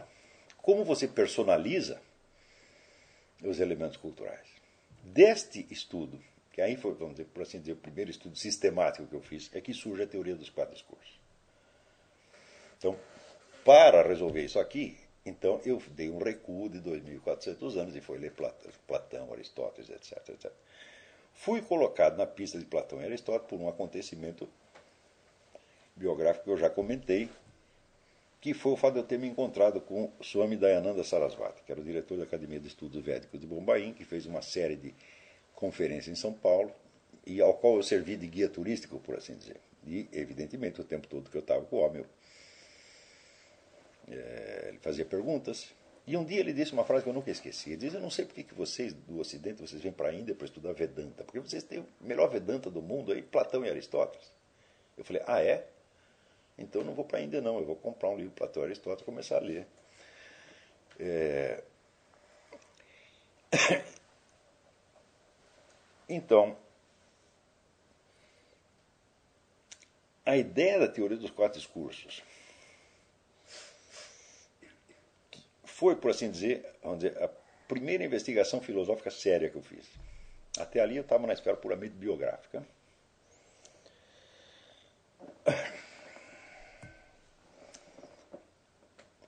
Partia da ideia de que toda experiência humana, toda e qualquer experiência humana, chega para você numa mescla de sensações, emoções, imagens, é, que a rigor é introduzível, mas que você só consegue manipular uma parte pequena dessa experiência que corresponde aos instrumentos linguísticos e culturais simbólicos dos quais você dispõe.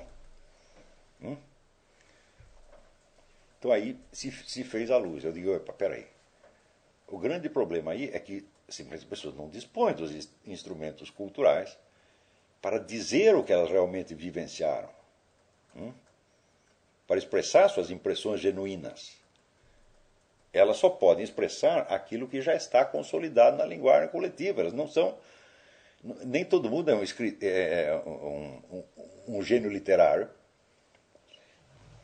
ao ponto de poder expressar sua experiência genuína com palavras apropriadas e com símbolos apropriados. Então significa o seguinte: as pessoas sentem uma coisa e dizem outra. Esta outra, para elas, funciona como símbolo real das experiências. Só que só funciona para elas. Um outro simboliza de uma outra maneira, e de outra, e de outra, e de outra, e de outra. Então, é claro que o problema, vou dizer, da expressão da experiência, desde esse momento, se tornou para mim uma coisa básica, básica, básica, básica.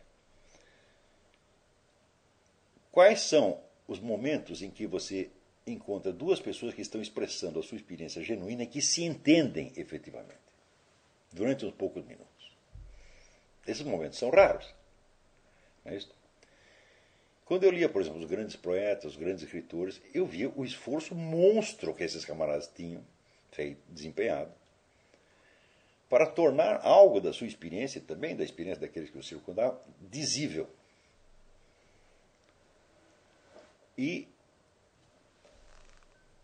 eu digo, olha, um meio social em que as pessoas não estão acostumadas a absorver essa tradição literária é um meio onde ninguém consegue dizer o que vê, ninguém consegue dizer o que sente, estão sempre estão dizendo outras coisas.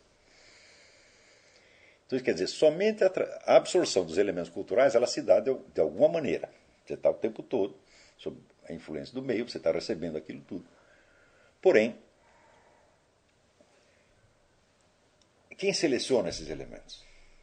É o acaso ou é alguém que está interessado em te moldar a imagem e semelhança dele? Qual é a única saída disso? Eu digo, bom, o problema que a cultura criou, ela mesma vai resolver. Quer dizer, você pode procurar dentro do legado cultural os elementos que facilitem a sua expressão.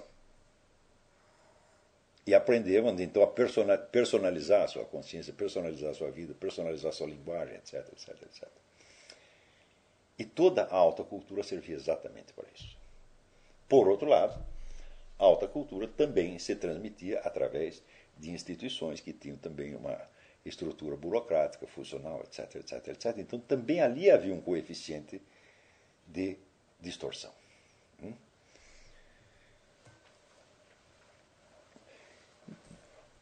Também ali eu percebi uma outra coisa. O fato de que a experiência humana é mediada por elementos culturais não implica por si nenhuma alienação. Ou seja, não é absolutamente necessário buscar uma experiência pré-cultural ou pré-linguística ou pré-categorial. Algo que esteja abaixo do que esses todos esses filósofos desconstrucionistas de hoje chamam o mundo da linguagem.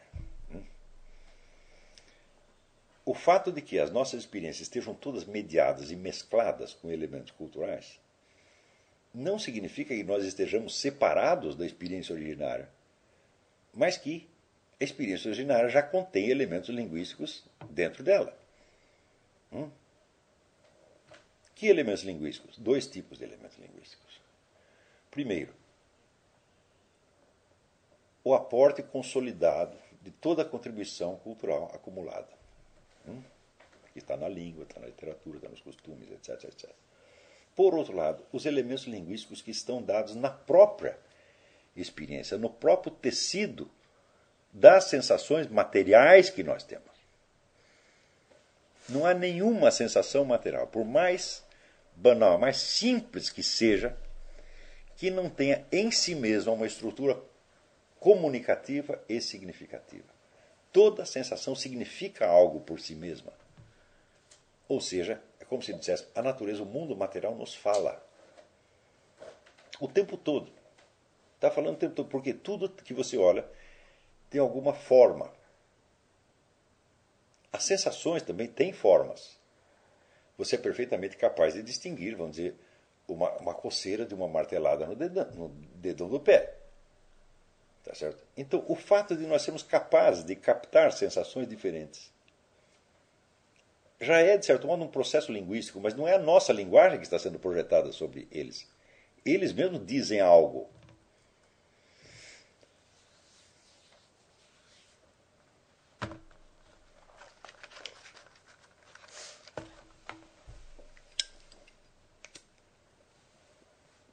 Foi aí que eu notei pela primeira vez, que toda este, esta imensa série de pensadores que enfatizam o elemento linguístico, dizendo mais ou menos na linha de Kant que nós não alcançamos a coisa em si, nós não temos a experiência originária, toda experiência é mediada e no fim das contas nós só conhecemos a nossa própria linguagem, eles estão completamente malucos, porque eles imaginam que só o ser humano fala.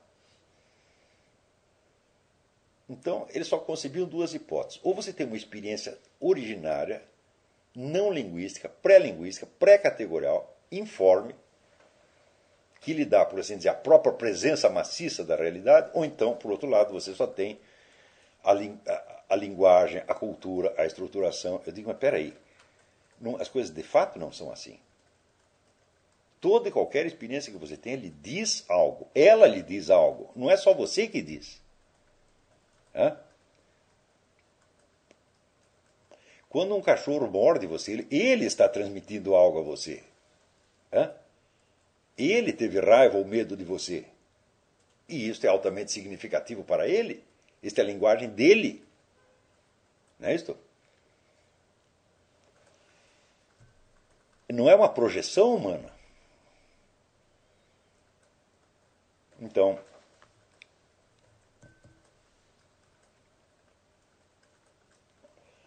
Ou quando você, vamos dizer, contempla uma paisagem, o que, que você está captando ali?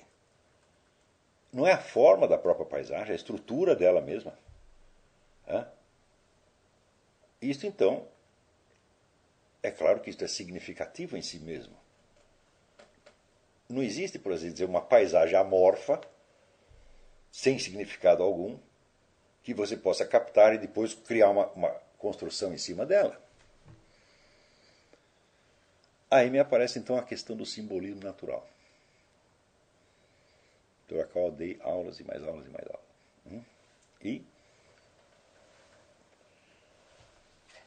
aí eu descobri o seguinte, que ou existia simbolismo natural, ou seja, significação natural, ou a natureza nos dizia, a natureza física nos dizia algo, ou então cairíamos no mundo kantiano, onde tudo é criação das nossas formas a priori, ou no mundo desconstrucionista, onde tudo é linguagem, cultura, etc, etc. Onde não existe realidade fora da linguagem, né? fora da linguagem humana. E foi aí que me ocorreu a ideia da tripla intuição. Eu não sei se isso está na minha página ou não está, mas. É... Eu acho que isso foi uma grande descoberta cá entre nós. Né? E a descoberta foi muito simples. Se você remontar a uma época civilizatória na qual o ser humano não tinha meio de produzir luz artificialmente. Hum? Não tinha, por exemplo, domínio sobre o fogo. Isso significa o seguinte, que quando o sol estava acima do horizonte, o indivíduo enxergava. Quando o sol baixava, não via mais nada. É? Podia ter, vamos dizer, uma iluminação meio nublada da lua, mas quando tivesse lua nova, ele não ia ver nada. Então eu percebi que o conhecimento intuitivo e imediato que o indivíduo tinha da presença da luz era a mesma coisa que a consciência imediata que ele tinha da sua própria capacidade de ver. As duas coisas não eram separadas. Se quando tem luz você enxerga e quando não tem luz você não enxerga, você perceber que a luz está presente é perceber que você está enxergando no mesmo momento. Não é que primeiro você percebe a luz, depois você percebe que está enxergando? O ato é o mesmo. Então eu digo, neste fato, que vamos dizer que é uma experiência que você pode imaginá-la vivida pelo homem de Neandertal, pelos sinantropos pequinenses ou por você mesmo. É uma experiência que todo mundo tem. Quando tem luz, você enxerga, e quando não tem, você não enxerga. É? Então, a presença da luz é a presença do elemento externo que possibilita a entrada em ação da sua capacidade visível. Então, neste caso, o símbolo e a coisa simbolizada estavam ligados de maneira tão intrínseca que não era possível separá-los. Hum? Eu não posso dizer a presença da luz, a presença do sol simboliza a minha capacidade visível. Não, ela é a minha capacidade visível atualizada por um elemento que é manifestamente externo e que não sou eu, não sou eu que coloco o sol lá. Então, esta ligação profunda e imediata da consciência humana com o ambiente material em torno, isto havia se tornado invisível ou incompreensível pelos filósofos durante três séculos, porque eles só haviam examinado a ligação entre o sujeito cognoscente e os objetos materiais e não a luz. Hum? Então, é famoso, eu lembro no, no livro do Ian Forster, é, o nome do livro do Ian Forster, que é Howard Zent, é, começa numa aula de filosofia, duas pessoas estão discutindo, estão vendo uma vaca no campo e discutem. Não, a vaca está lá quando eu não estou vendo. É o problema do é, Berkeley, né? É, ele diz muito bem a vaca só está lá quando há uma fonte de luz que ilumina a vaca e o meu olho ao mesmo tempo. Hã? Então, é a luz que é o fator externo objetivo e não a vaca. Hã? Então, nós todos estamos rodeados, vamos dizer, de um campo de luz que não, não nos é acessível o tempo todo, graças à mudança da nossa posição em relação à fonte de luz. Mas ninguém pode negar a objetividade da fonte de luz e o acesso direto que nós temos a ela. Isto não é negável. O mundo exterior, entre aspas, se tomado como sinônimo apenas das coisas iluminadas, ah, isso pode ser negado. Eu posso dizer, é uma ilusão. Mas, sem luz, eu não vejo. Hum? E com luz, eu não posso me impedir de ver, no mínimo, a própria luz.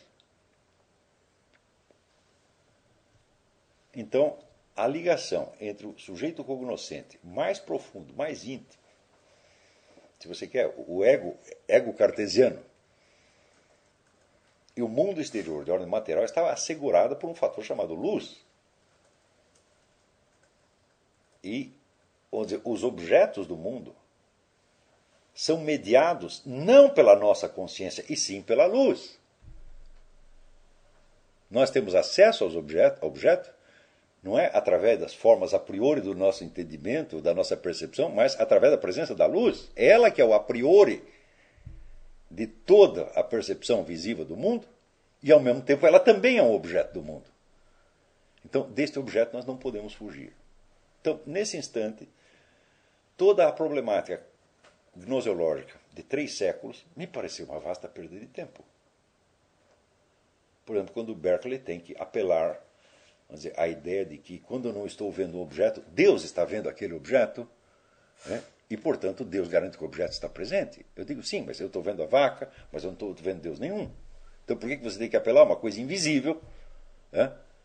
para dizer que a coisa visível está presente? É? Eu digo, não, você não precisa. Não é Deus que é o mediador. O mediador é a luz. É? Na verdade, Deus seria muito incompetente se ele nos pusesse dentro de um mundo, tá certo? Real, material, e ele tem ao mesmo tempo que está costurando a nossa ligação com esse ele, mundo material o tempo todo, porque o mundo material é evanescente.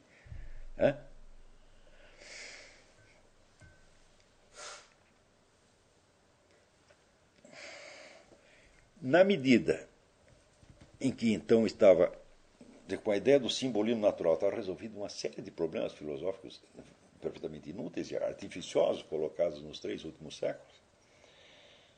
Isso aí daí saía uma série de outras perguntas. Hum? E claro que eu estou saltando etapas aí. Eu só estou dando, vamos dizer, ao mesmo tempo, a linha de desenvolvimento da minha filosofia e, mais ou menos, a coerência interna dela. Quer dizer, ao mesmo tempo, um princípio de evolução temporal do pensamento e o princípio coerenciador do conjunto. Tudo, tudo, tudo, tudo que eu examinei depois foi à luz dessas coisas. Se eu estou examinando, sei lá, o programa eleitoral do PT, eu estou fazendo desde este ponto de vista. Hum? Nada, nada, nada me escapa aos critérios fundamentais. Em consequência da teoria do simbolismo natural,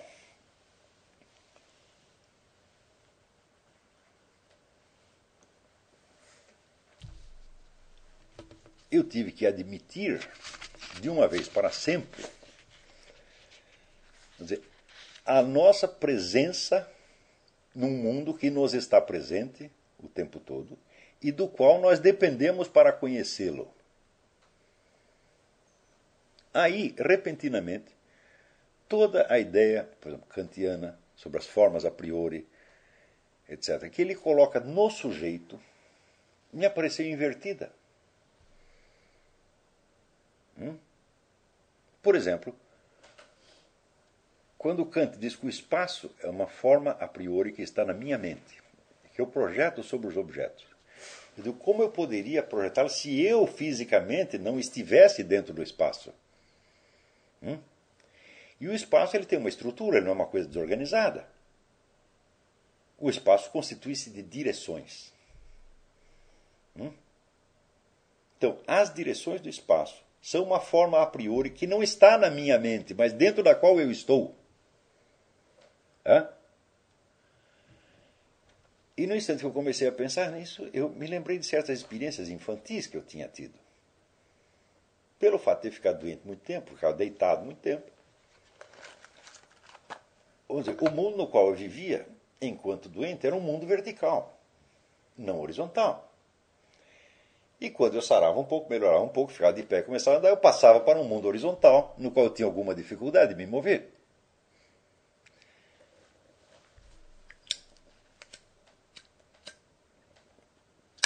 Se você procurar, tem, tem um blog meu que até abandonei o blog faz tempo, mas está lá ainda no, no meu site. Tem algumas experiências infantis que originaram, sem que eu percebesse, vamos dizer, esta minha adesão total ao mundo exterior. Então, quer dizer, eu estava curado para sempre de qualquer tentação idealista em filosofia. Não só o mundo exterior existe, mas ele me dá a estrutura da minha compreensão. Hum? Então, quando Kant diz que é a nossa mente que organiza os dados caóticos do mundo exterior, eu digo não, não, não, não, não. Eu me reorganizo com base no mundo exterior. Quando eu acordo, por exemplo, eu saio de uma dimensão espacial subjetiva que estou e reingresso numa dimensão externa. E eu preciso disso para me orientar. Ou seja, as tais formas a priori existem, mas elas são o quê? A estrutura do mundo externo. Hum? Eu não preciso eu mesmo colocar ordem no mundo. Né? Eu, ao contrário, eu entro dentro de uma ordem do mundo. Mesmo que eu me esqueça dela um bilhão de vezes. Eu retorno, e retorno, e retorno, e retorno. Daí eu comecei a pensar também o que seria, por exemplo, da nossa memória se todos os elementos mnemônicos que existem no mundo exterior desaparecessem. Hum? E uma vez eu li uma linha no filósofo Alain, é, que é um filósofo positivista, do qual eu discordo em quase tudo, mas que ele dizia uma coisa interessante. Tente se lembrar da imagem de uma pessoa que você conhece bem. A sua mãe, a sua namorada, seu irmão. E você vai ver que você só guarda uma recordação esquemática dela. Muito simplificada. Não é uma imagem viva. É? Digo, ah, se os elementos dos quais eu me recordo desaparecessem completamente do mundo material, sem deixar vestígios, eles acabariam desaparecendo da minha memória, sendo totalmente alterados. Então, eu me fiz essa pergunta: por que, que esses filósofos desses, dos três últimos séculos ao tentar examinar as estruturas do conhecimento, sempre se voltaram para um negócio que eles chamavam de eu, ou de subjetividade, ou de sujeito. É? E nunca tentaram encontrar essas estruturas no mundo externo onde elas estão com tanta evidência. Então eu percebi que tinha havido, neste processo filosófico dos três últimos séculos, uma alienação formidável. Uma espécie de giro completo do, do, dizer, da direção da atenção. Os caras estavam procurando dentro da subjetividade humana, elementos que nunca estiveram lá. Como é que eu posso dizer, por exemplo, que as direções do espaço estão em mim? Hum? Se é no externo que eu os reconheço. Então, vocês já ouviram falar certamente de experiência de privação sensorial. Você coloca um sujeito num buraco, 40 metros de profundidade, onde não tem, entra som, não entra luz, e onde ele está imobilizado de maneira a não ter nenhuma sensação, nem mesmo táctil. O sujeito fica nisso 10 minutos, sai completamente louco. Completamente desorientado.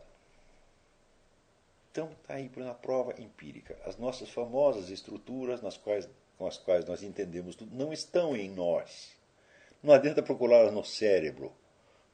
Elas estão na estrutura do mundo exterior, do mundo que nos rodeia. Quer dizer, o mundo exterior é, vamos dizer, o nosso HD primário. Né? O cérebro, o seu corpo inteiro, são apenas um elemento secundário, que é ativado pelo primeiro. Você não criou o mundo, você não criou a luz, você não criou o espaço. Né? E tudo isso tem, uma, tem estrutura. E tudo isso é, o, é a força organizante do seu, do seu conhecimento. Hum? Também aí eu me perguntei, mas quanto de vaidade louca um filósofo não precisa para acreditar que tudo isso está dentro dele? Né? Então, esse foi o impacto disto que me fez perder o respeito por toda a filosofia moderna. Hum? À qual eu tinha dedicado horas e horas de leitura. Né? Eu acho que eu passei um ano pensando em René Descartes. Eu já vi que não precisava um ano se eu tivesse percebido isto antes. Né? Então,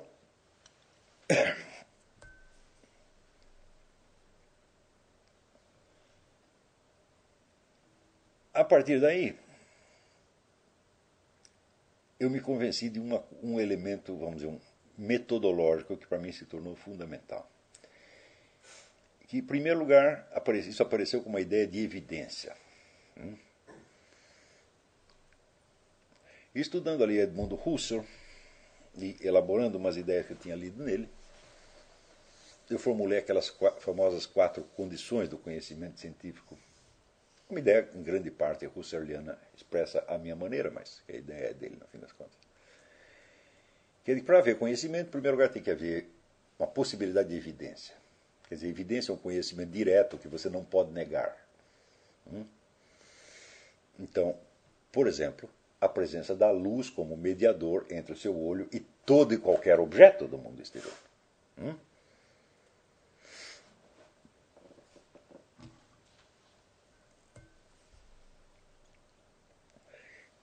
Mas a evidência não bastava.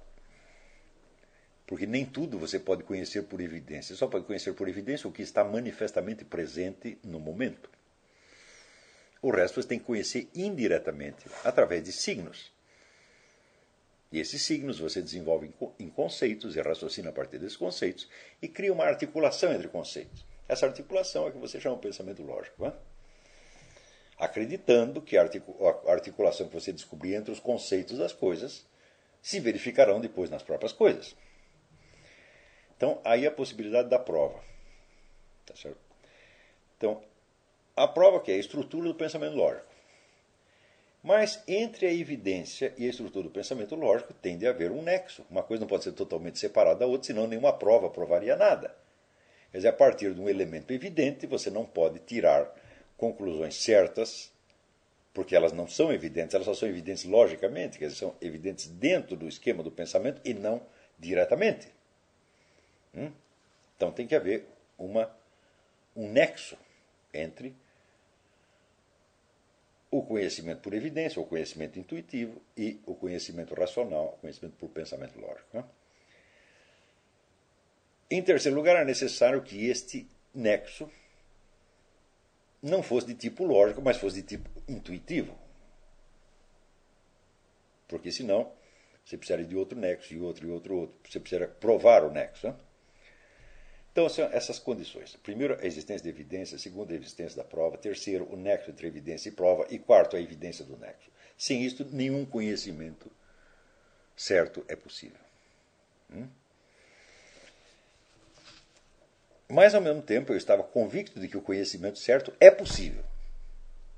Porque, vamos dizer, a evidência da luz como mediadora do mundo exterior. A luz é um mediador entre nós e o mundo exterior, e ao mesmo tempo ela é um elemento do mundo exterior, e não nosso. Hum? Então, eu digo, o mundo exterior nos fornece a mediação entre nossa capacidade cognitiva e ele. Portanto, o mundo exterior é adequado ao nosso conhecimento. Aí havia uma inversão da fórmula escolástica. Que dizia, o conhecimento certo, a verdade, é a adequação né, entre a coisa e o intelecto. Digo, esta adequação está na coisa e não no nosso intelecto. É a adequação, vamos dizer, eh, somos nós que nos adequamos ao mundo exterior, mas o padrão e a fonte da adequação está nele e não em nós.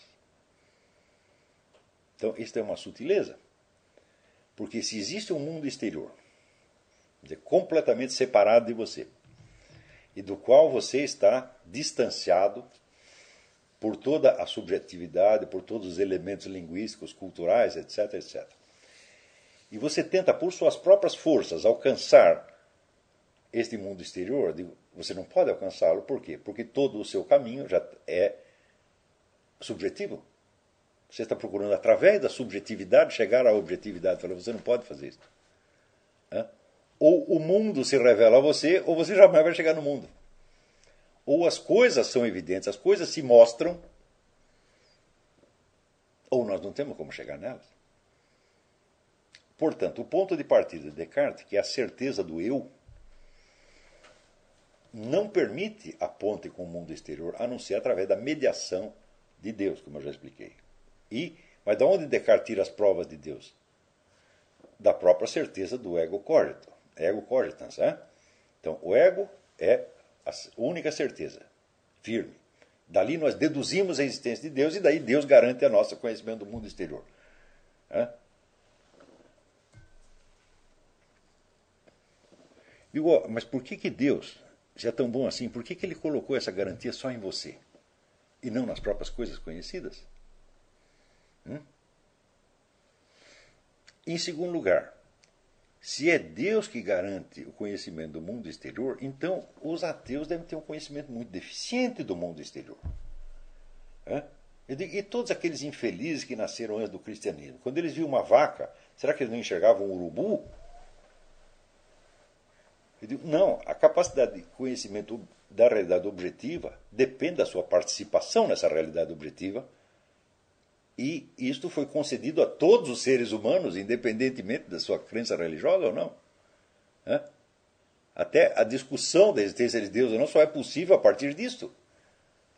Se nós não temos sequer uma certeza do mundo exterior, como é que, que nós vemos?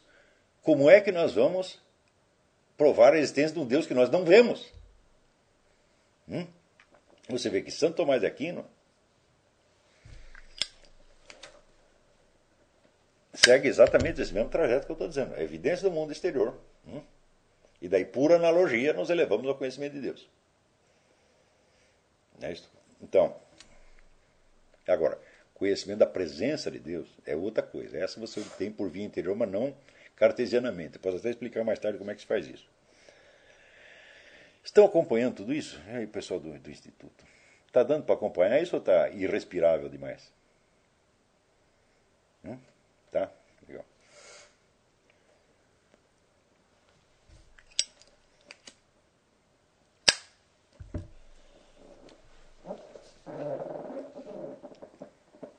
Então, se existe a evidência, se a evidência está no mundo exterior, esse é o mundo exterior que nos impõe isto, através desses elementos mediadores, dos quais o principal é a luz, mas de, de, de maneira alguma é o único. Eu dou o exemplo da luz por ser muito evidente.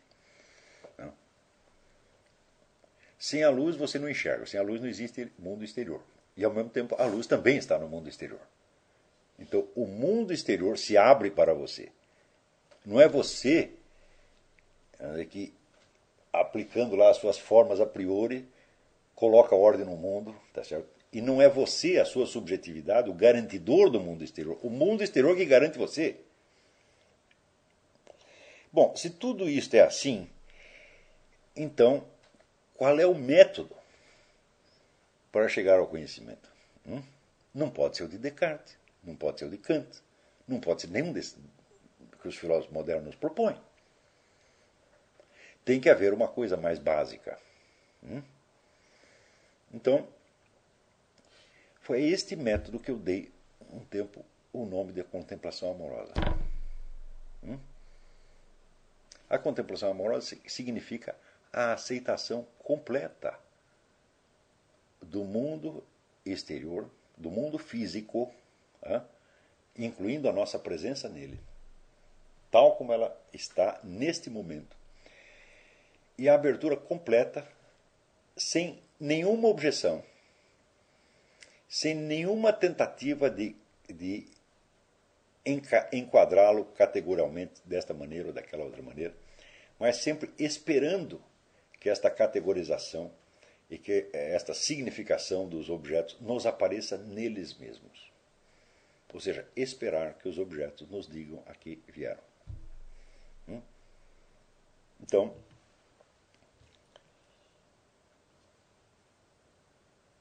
A contemplação amorosa, o método da contemplação amorosa, me leva à filosofia do fato concreto. Hum? O que é o fato concreto? É o fato tomado na sua atualidade e na totalidade dos elementos que o compõem. Ou seja, tudo aquilo que é necessário para que o fato aconteça. Então, geralmente quando nós raciocinamos, nós raciocinamos a partir do quê? Das essências que nós abstraímos dos seres físicos. Ah, o conceito de vaca, o conceito de nuvem, o conceito de, conceito de acontecer, o conceito de, de até o conceito de ser, tá certo?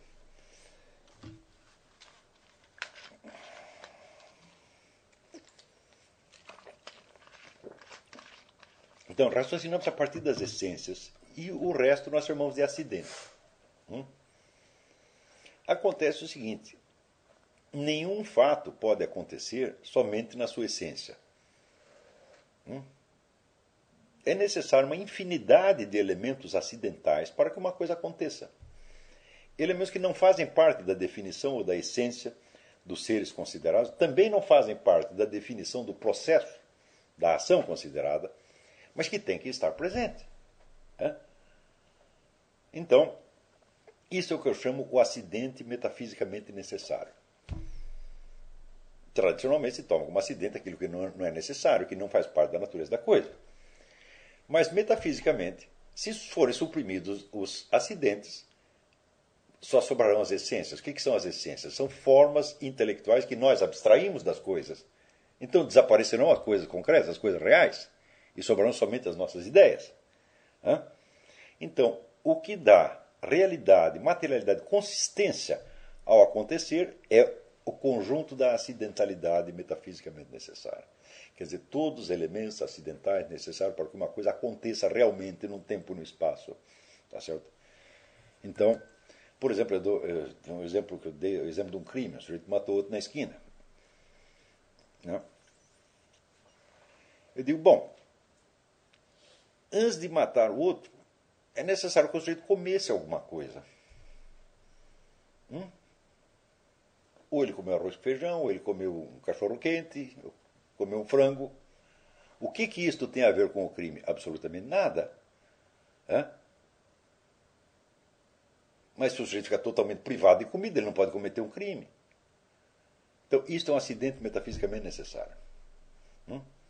Mais ainda, entre o criminoso e a vítima é necessário que eles estivessem ou vestidos ou pelados. Não há um terceiro estado no qual eles possam estar. Hum? Então, e o sujeito está vestido, ele está vestido com uma roupa e não duas. Qual o traje que ele tem? O traje é indiferente ao crime. É? Ele, entanto, alguma coisa ele vestiu ou desvestiu. E assim por diante. É? Então, quem estava passando por ali no momento do crime? Pode ser uma pessoa, nenhuma pessoa, duas pessoas, três pessoas, mil pessoas. É? O que, que isso tem a ver com o crime? Nada. No entanto, é necessário que houvesse presenças ou ausências. E assim por diante. É Isto se aplica a todo e qualquer acontecimento, o acontecimento mais simples do mundo. O mosquitinho bateu a asa aqui em cima da mesa. Bom, ele tinha que estar em algum lugar para ele bater a asa. Ele não podia estar num não lugar, num não espaço. Coincidiu que ele estava nesta mesa e não na mesa do vizinho. Em que, que isso modifica o movimento da asa? Em absolutamente nada, só que se ele não estivesse em lugar algum, ele não podia bater a asa. Hã? Então, todas as abstrações que nós fazemos, nós fazemos desde a percepção de fato concreto. Se você começar a enumerar os detalhes de um fato concreto que você percebeu, fato concreto mais mínimo que seja, agora tem a fumaça desse cigarro subindo aqui. Hum? Comece a enumerar todos os acidentes metafisicamente necessários para que esta fumaça se movimente nesse lugar. Você vai ver que isso não tem limite. Hum? O número de acidentes é ilimitado. E, curiosamente, nós os percebemos todos ou quase todos.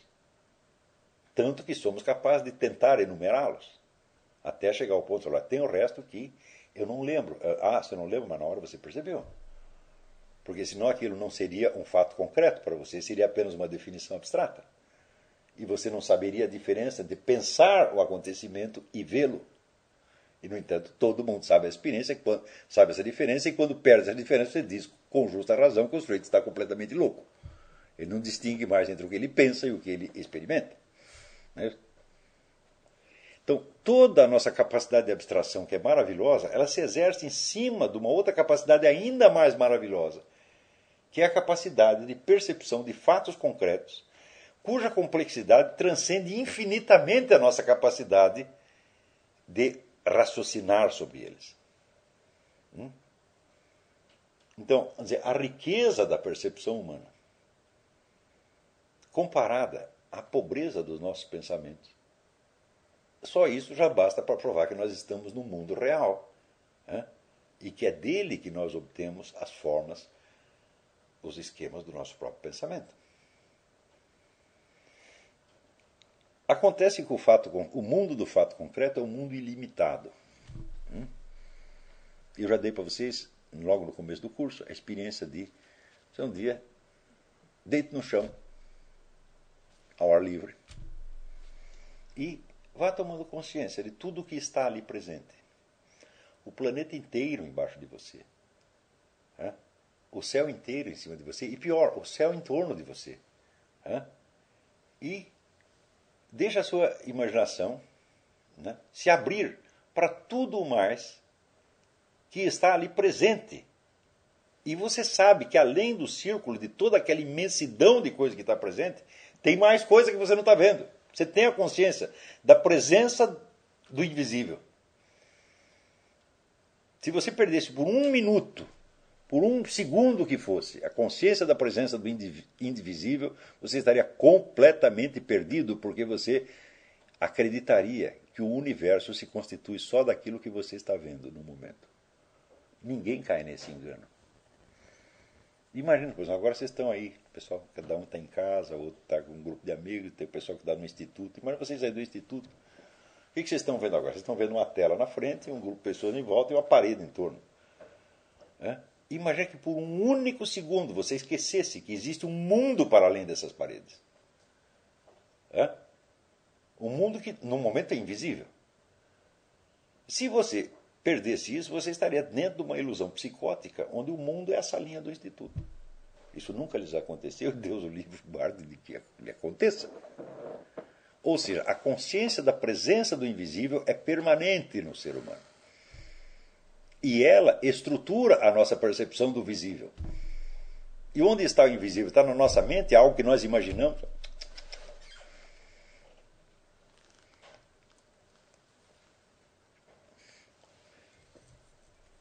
Nós, por assim dizer, sentimos a presença do invisível. Sentimos que algo sustenta aquela, aquele limitado círculo do que nós vemos no momento. Hum?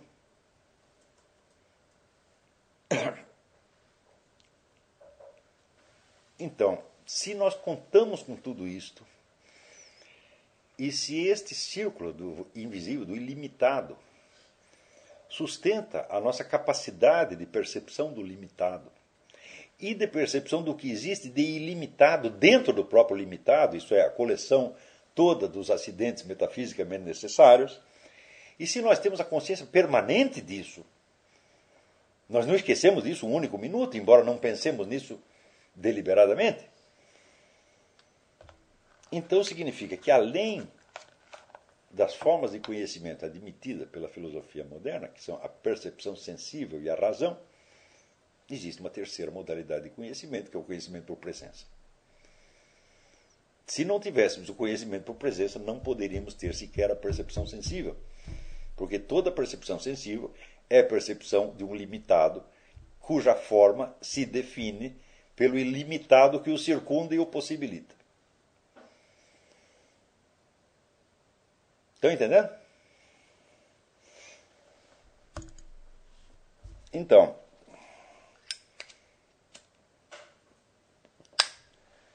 vocês viram que partindo de um mero problema cognitivo e até psicossociológico, nós fomos ampliando, ampliando, ampliando até chegar a um problema de metafísica. Então, e você vê também como, às vezes, uma descoberta metodológica, quer dizer, a descoberta de um meio de fazer as coisas, abre imediatamente um novo campo de objetos. E a descoberta do novo campo de objetos sugere, por sua vez, um novo método. Hum? Então, este método que começou com, com contemplação amorosa, ele se especifica né, num outro método que eu chamo de imersão e extrusão. Ou seja, qual é a postura real e eficiente do filósofo perante a realidade do universo? Hum? É ele mergulhar nisso com plena consciência da sua realidade dentro de uma realidade infinita que se recorta em sucessivos perfis finitos conforme ele se desloca daqui para lá. E conforme o tempo passa, conforme ele está em diferentes lugares do espaço. Hum? Então, for, tudo que nós concebemos fora desta consciência de imersão são produtos mentais. Os produtos mentais podem representar ou significar elementos da realidade do mundo, mas eles também têm a sua dinâmica própria e têm a sua força de atração própria. Tá certo? entre as quais o desejo de construir uma filosofia né, é um dos mais corruptores que existe. Porque tão logo você quer construir, esse, construir essa filosofia, você vai tentar criar uma coerenciação entre os vários conceitos que você está usando, e aí provavelmente você volta as costas à experiência originária e cria um segundo mundo constituído somente dos conceitos que você elaborou. Então, bom, não se trata, portanto, de construir um sistema filosófico. Hum? Mas trata-se de desenvolver uma atitude filosófica consistente com a nossa presença num mundo ilimitado. Ilimitado tanto no sentido espacial, quanto no sentido da sua consistência interna, já que cada fato, cada situação, cada estado, cada momento implica uma infinidade de elementos acidentais, metafisicamente necessários, cuja presença você nota. Hum?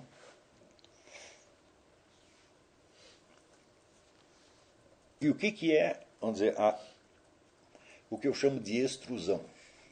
É puxar de dentro dessa experiência todos aqueles elementos maximamente comunicáveis que façam o seu ouvinte reviver por ele mesmo esta experiência. Hum? E dizer, de fato, é assim. Eu vivi isto, eu sei que as coisas são assim. Então, pode haver nesse processo de extrusão e de expressão uh, alguma inexatidão. Tá Mas a ênfase não está colocada na expressão, na sua forma, na forma verbal com que você expressou, e sim na experiência do ouvinte. Se eu expressei mal, dane-se. Eu expresso mal, mas você recorda bem. Eu sei do que eu estou falando. As minhas palavras não precisam ter a exatidão terminológica tá certo? de uma descrição científica. Elas devem evocar uma experiência em você, de modo que você faça a experiência. Hum? No momento que você faz a experiência, você percebe uma coisa. Do mesmo modo como sem a presença da luz não há um mundo exterior seguro, claro que você pode ter, receber outros sinais, mas a luz é o elemento exterior que faz mediação entre você e os outros elementos do mundo exterior. Então você sabe que o seu conhecimento do mundo exterior depende de um fator que está no mundo exterior e não que está na sua maldita mente. Hã?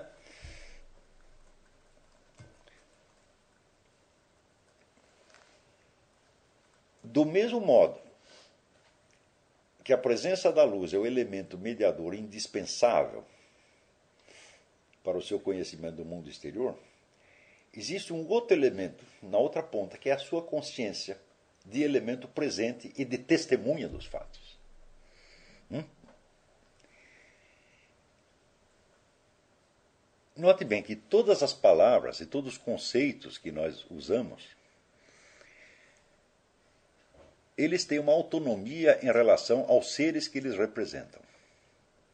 Por exemplo, quando nós falamos de um elefante, nós não precisamos ter um elefante presente, nós usamos o signo elefante, o conceito elefante e continuamos pensando.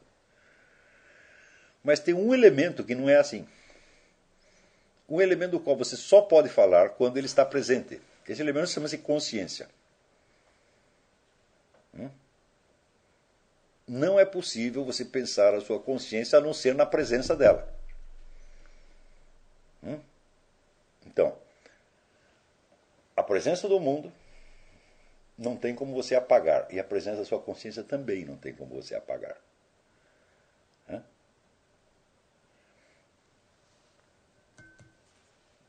Isso quer dizer que este processo de imersão e extrusão ele tem de culminar no que eu chamo método da confissão. A confissão significa você admitir que você sabe tudo o que você sabe. Hum?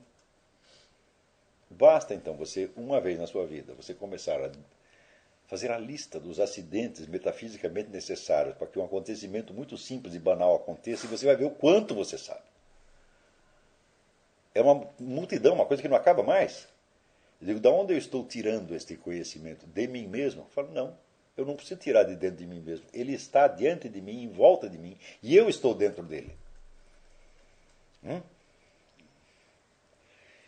Então, aí nós temos a sugestão do que eu chamo método da confissão. Vamos dizer, e o conceito da verdade como participação. Não desmente o conceito da verdade escolástico, a adequação da coisa entre a coisa e o intelecto, mas para haver esta adequação entre a coisa e o intelecto, precisa a participação da consciência na realidade do mundo presente. Sem isto não é possível. Quando você admite, olha, a realidade do mundo está aí, e eu estou aqui presente, é só nesse momento que uma coisa encaixa com a outra. E a partir daí pode haver alguma adequação da coisa e do intelecto. Essa adequação não aparece, não aparece sozinha. Então, eu digo que o método da confissão, ele produz a palavra exata, ainda que a palavra seja inadequada, ainda que a expressão seja inadequada. Porque a confissão visa a apresentar ao ouvinte algo que ele já sabe e da qual ele é testemunha. Então, mesmo que a minha palavra não seja perfeitamente exata, como ela nunca é, ela é suficiente para evocar em você a mesma experiência e convocar o testemunho de um, de dois, de três, de dez, de muitos e de todos. Testemunho universal. Hum? Então chamamos a humanidade e dizemos: qual de vocês viu sem luz? Hum? Nenhum, né? Então, a luz é a mediação entre a sua consciência e o mundo. Foi a sua consciência que produziu a luz? Hã? Fique no escuro e produza uma luz que ilumine os objetos em torno. Não sai. Então, o mundo exterior é inteligível, ele é eminentemente inteligível. O mundo exterior está aberto à sua inteligência. Ele mesmo lhe dá as estruturas nas quais a inteligência se apoia para compreendê-lo. Quer dizer, o mundo não é uma entidade opaca que nós, pela mera força da nossa subjetividade, tenhamos de descobrir, mas o mundo é revelação. Hum? Na verdade, a criação do mundo foi a primeira revelação que Deus fez. Hum? Aí, portanto, surge um outro tema, que é o seguinte: eu só posso conhecer a realidade do mundo se eu mesmo sou real. Hum? Então, existe uma coparticipação entre a verdade do eu cognoscente e a verdade daquilo que ele conhece. Eu só posso conhecer a verdade do mundo exterior se eu estiver colocado diante deste mundo numa posição que corresponde à minha situação real, à minha natureza e à minha sinceridade. Então, eu só posso conhecer a realidade do mundo se eu sou uma testemunha veraz daquilo que eu experiencio no mundo. De acordo então com o método da confissão. Ora, então finalmente, depois de tudo isso, eu começo a obter a resposta daquela coisa que eu coloquei, pergunta que eu coloquei na adolescência. Onde está o verdadeiro eu dessas pessoas, que tem tantas camadas e camadas de disfarces e camuflagens? Né?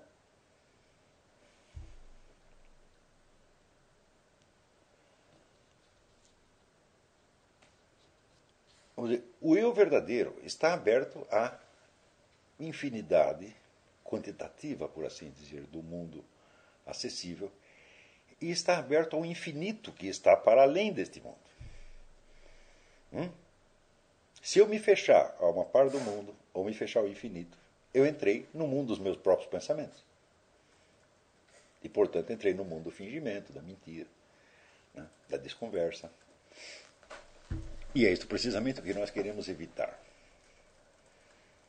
Daí a conclusão: o único interlocutor que garante dizer, a autenticidade, a genuinidade do eu e, portanto, a, sua, a objetividade do seu conhecimento é a abertura desse eu à totalidade do real. Totalidade do real significa a totalidade do visível e do invisível, do imanente e do transcendente.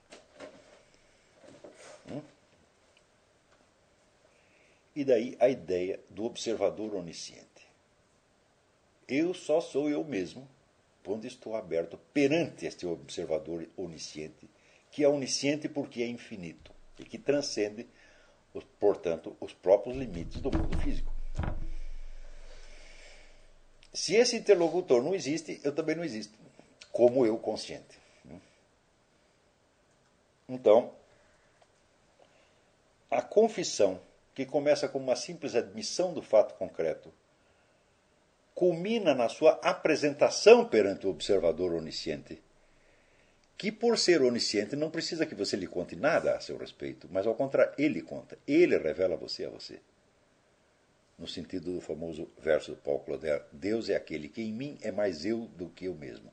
É este eu, esta profunda, verdadeira identidade do eu é que nós estamos procurando.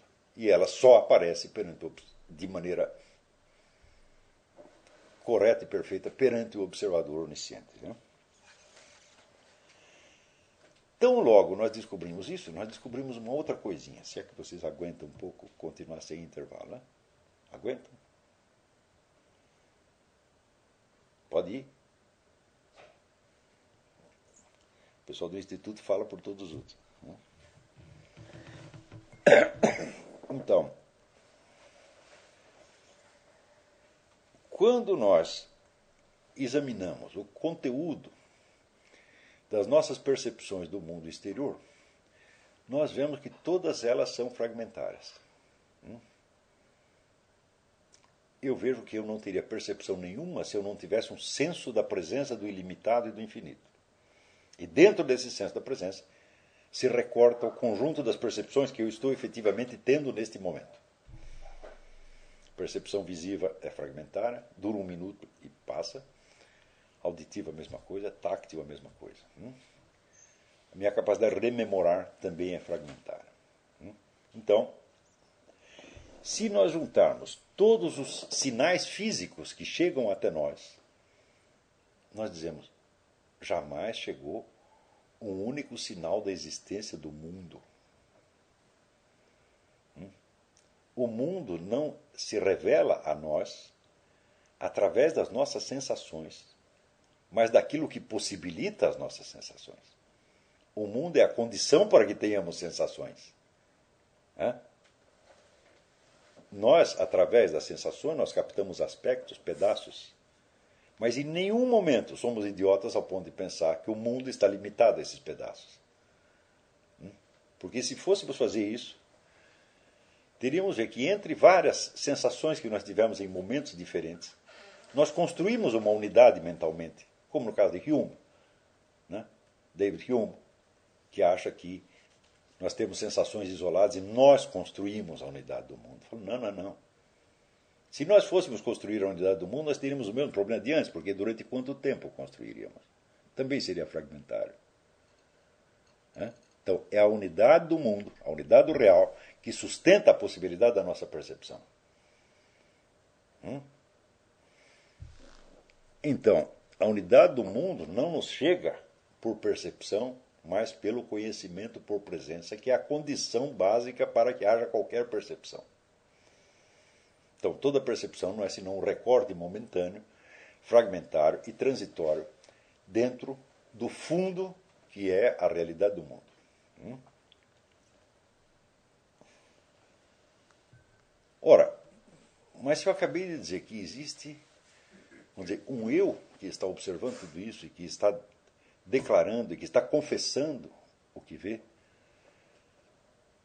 qual é a forma de existência desse eu? Ele está na minha memória? Não é possível, porque eu só me lembro de um pedaço do que eu vivi. Né? E, no entanto, eu sei que os pedaços que eu não lembro também estavam lá. Né? Então, eu sei que eu tenho uma continuidade existencial no tempo e que em nenhum momento a minha mente é capaz de apreender essa unidade. Então, o que, que nós fazemos? Nós confessamos esta unidade. Eu, a mim próprio, me conheço não por sensações, não por memória, não por ideia, mas por conhecimento, por presença. Hum? Desde que eu nasci, eu sempre estive aí. A minha existência não foi intermitente, embora a minha recordação, os meus pensamentos, as minhas sensações sejam intermitentes. Hum? Então isso quer dizer que para tudo aquilo que eu sei de mim e que eu recordo de mim, é, eu tenho um ser, uma unidade permanente, hum, que está aí desde que eu nasci, talvez antes de que eu nascesse, no momento que eu fui gerado, e que não se interrompeu até agora. Isto que eu chamo eu substantivo. Hum? O eu substantivo é a condição para que exista um eu que tem percepções, que pensa, etc, etc. Hum?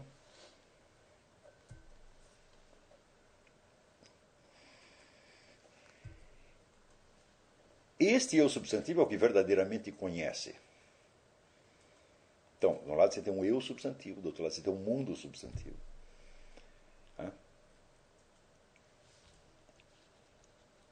E o eu substantivo transcende tudo o que você sabe dele. E, no entanto, você está o tempo todo consciente da presença dele. Quando você se relaciona com uma outra pessoa, hum, pergunto eu, com o que, que você se relaciona? Com qual aspecto dela você se relaciona? É com a imagem social dela? Não, porque essa imagem social pode mudar. É com o que ela pensa de si mesma? Hum? É com a função social dela? Não, você está se relacionando com o eu substantivo. Você sabe que aquela pessoa existe realmente. Você não imagina que ela existe só nos momentos que está conversando com você? Ou que ela existe só naquilo que você sabe dela? Você sabe que ela sempre esteve ali desde que nasceu. De maneira ininterrupta. Mesmo quando está dormindo, é? Você, por exemplo, você olha lá, sua, está lá a sua mulher dormindo. Você acha que ela cessou de existir? Não, ela está lá. Então, nós temos, por assim dizer, o sentimento desta presença do eu substantivo. E, nesse sentido, nós temos a consciência de ser. E tudo o que pensamos, sabemos, tudo o que tomamos ciência, etc., são apenas aspectos que não seriam possíveis jamais sem esta este eu substantivo. Hum? E sem a nossa admissão deste eu substantivo. De novo, você vê a admissão, confissão, reconhecimento. É isto?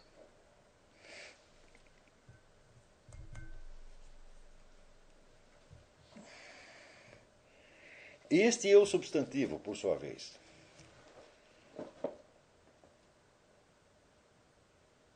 Você vai, nunca vai conhecer inteiramente.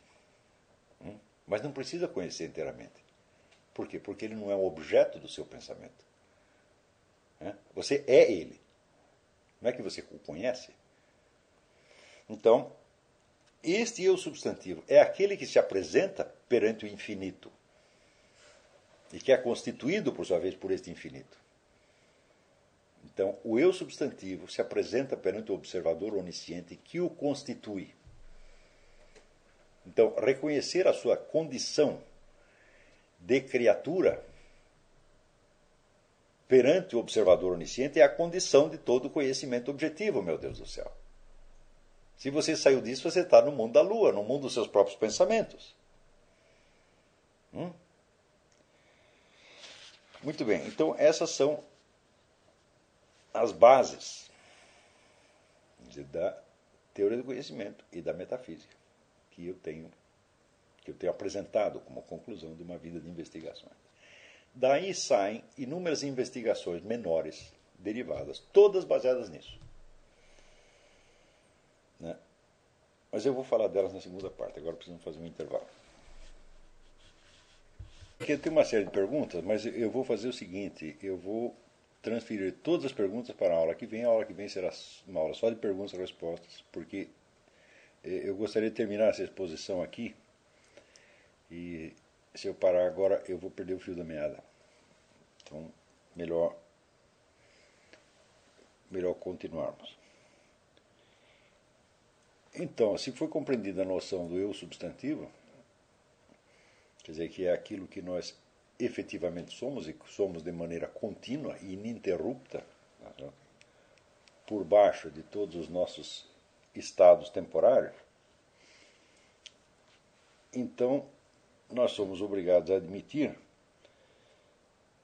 que, em face dessas é, experiências que foram feitas a respeito do negócio de estados de quase morte, etc., esses inúmeros relatos que existem, só a doutora Elizabeth Kubler-Ross é, juntou mais de 20 mil depoimentos todos convergentes. Então, nós temos que aceitar que a única coisa de nós que pode sobreviver é o eu substantivo, e não uma outra parte, entre aspas, é, qualquer. Na, uma pequena experiência do eu substantivo já basta para lhe demonstrar é, de maneira pessoalmente convincente a impossibilidade da morte do eu substantivo. Quer dizer, o próprio corpo é apenas um aspecto do eu. Né? E todos os seus estados também. Quer dizer, tudo isso passa e o seu corpo também passa.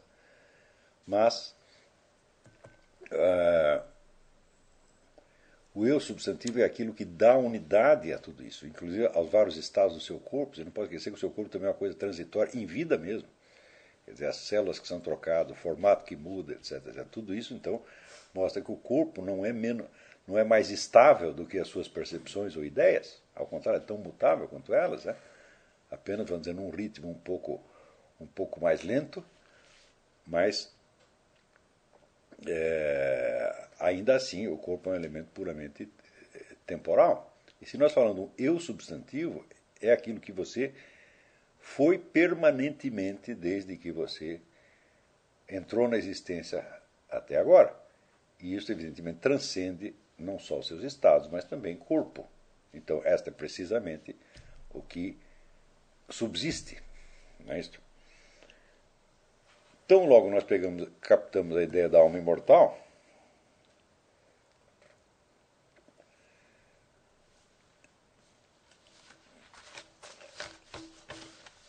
nós entendemos, vamos dizer, podemos partir daí. Uma das, das coisas que eu desenvolvi a partir daí foi toda esta filosofia do infinito e do milagre, que eu comecei a expor muitos anos atrás, nos capítulos finais do livro Crime da Madre Agnes, e que depois eu completei em inúmeras aulas deste mesmo curso, e sobretudo no curso que eu acabei de dar aqui em Colonel Heights sobre a, a, imortalidade, a consciência de imortalidade, e na conferência O que é um milagre. Então não preciso me estender sobre isso, porque sobre esse ponto nós temos documentação relativamente recente. É, então, logo captamos essas ideias, nós entendemos que a escala de tempo em que vive a alma imortal transcende a duração da história humana inteira. E entendemos também que um ser humano, um único ser humano,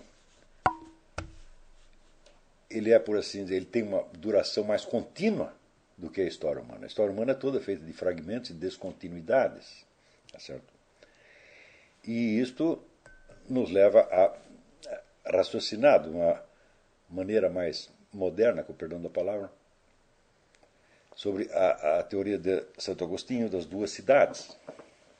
E, por um lado, você tem a história do, dos impérios, das sociedades, das culturas, etc. Essa aqui é toda feita de descontinuidades.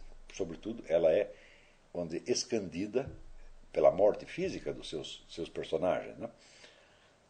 Mas, por outro lado, as almas imortais estão todas aí e continuam na existência. Então, essas vamos dizer, têm uma história contínua. E a história terrestre é feita de uma série de descontinuidades a própria ideia de uma filosofia integral da história, então, é uma construção mental destinada a dar uma impressão de unidade sobre uma coisa que não tem unidade nenhuma, efetivamente. Você tem dizer, unidades temporais muito, muito relativas, né? quer dizer, certos processos que continuam por alguns séculos e depois se desfazem completamente. Mas né? se você vê quantos impérios já desapareceram, civilizações inteiras já desapareceram, dava uma impressão, vamos dizer, de uma existência onipotente, de uma onipresença, de repente aquilo tudo é, é, desaparece. E quando você pensa bem, uma única alma humana dura mais do que tudo isso e abarca tudo isso de alguma maneira. Então, isso quer dizer que todas as filosofias que buscam traçar uma unidade da história humana estão falseando a perspectiva, estão falseando a verdadeira colocação do ser humano no espaço e no tempo. Mas, justamente por isso, é interessante nós estudarmos o motivo, dizer, por que, que criam essas unidades históricas mais ou menos é, fictícias, da onde surge esta necessidade de dar à existência terrestre humana, que toda constituída de fragmentos, quando considerada fora da, da escala do infinito, né, que a circunda e, e a fundamenta, nós vemos que todas essas tentativas, desde a antiguidade até hoje, visam a dar à história humana, à sociedade humana, e a visão que nós temos da sociedade humana, uma unidade que simula a unidade da estrutura real do cosmos e da vida. É?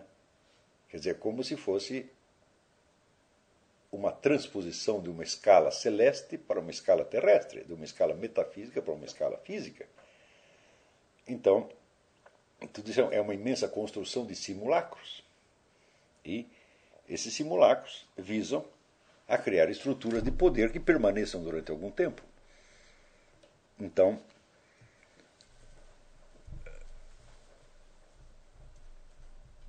todas as filosofias da história, sem exceção, criam dizer, mundos imaginários e esses mundos imaginários se impregnam na alma de multidões de pessoas que acreditam estar vivendo dentro daquela escala. Claro que isso não é totalmente falso. Por exemplo, é... se você acredita que você está